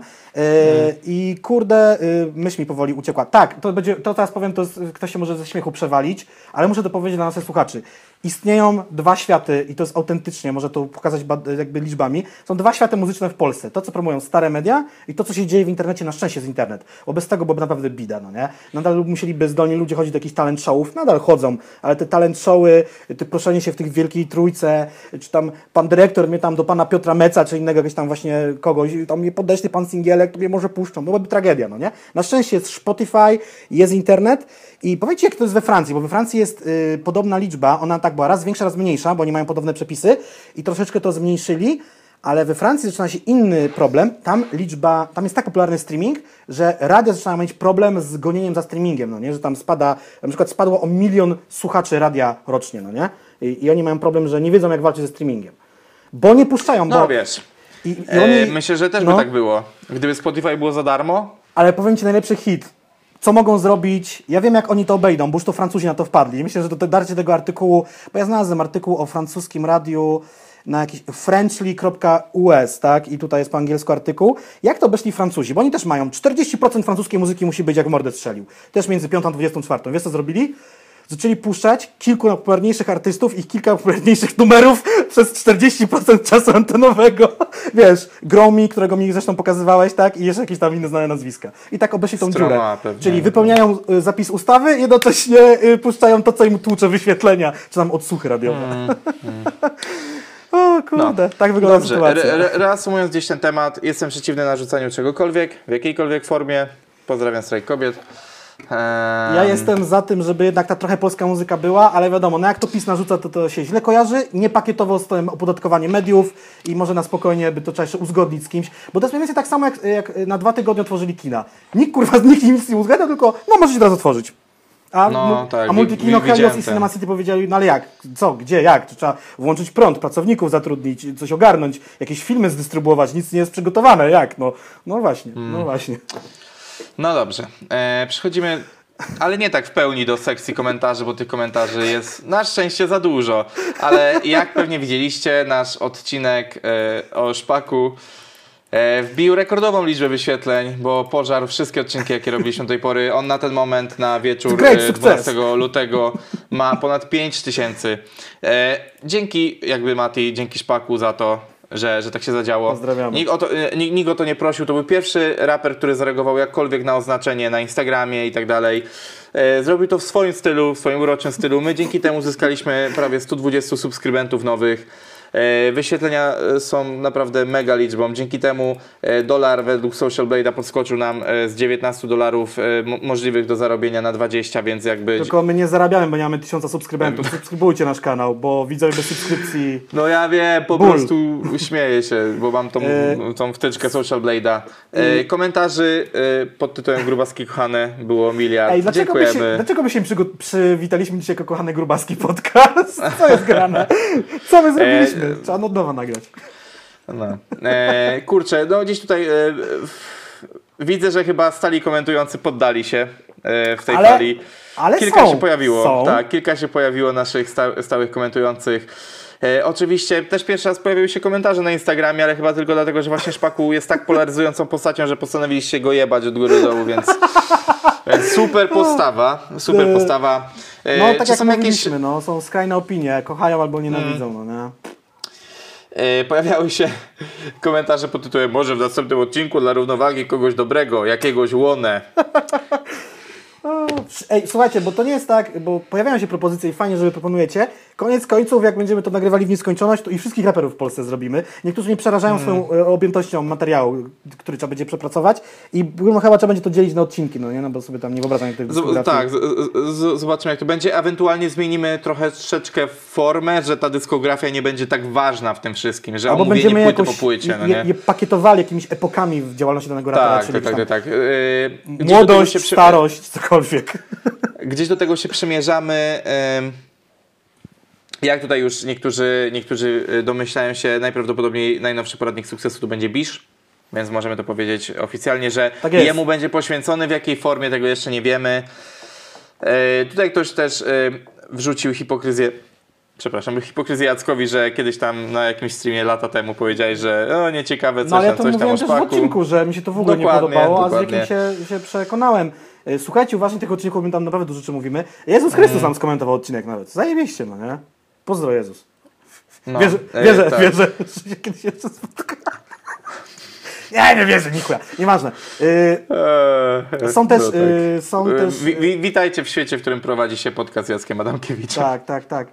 E, kurde, naprawdę, znaczy najbardziej wyświetlenia są super, bo one są potrzebne, no bo jeżeli nie masz odbiorcy, to nie ma sensu nagrywać, ale to, że te 120 parę osób zdecydowało się zostać z nami na dłużej, y, to jest spoko, no nie? No bo jednak to też pokazuje, że są Mm. jacyś chętni na taką formę wypowiedzi i nawet jest anegdota w komentarzach. Z, od, prosto z kanału Google. Oczywiście nie wiem, czy ona jest prawdziwa, ale hej. Rolex wymienił kiedyś od maskowego Saitera na, od Disha na osiedlu, w nawiasie karty Pokémon. Warto dodać, że to był pierwszy wał, w jakim braliśmy udział jako Google.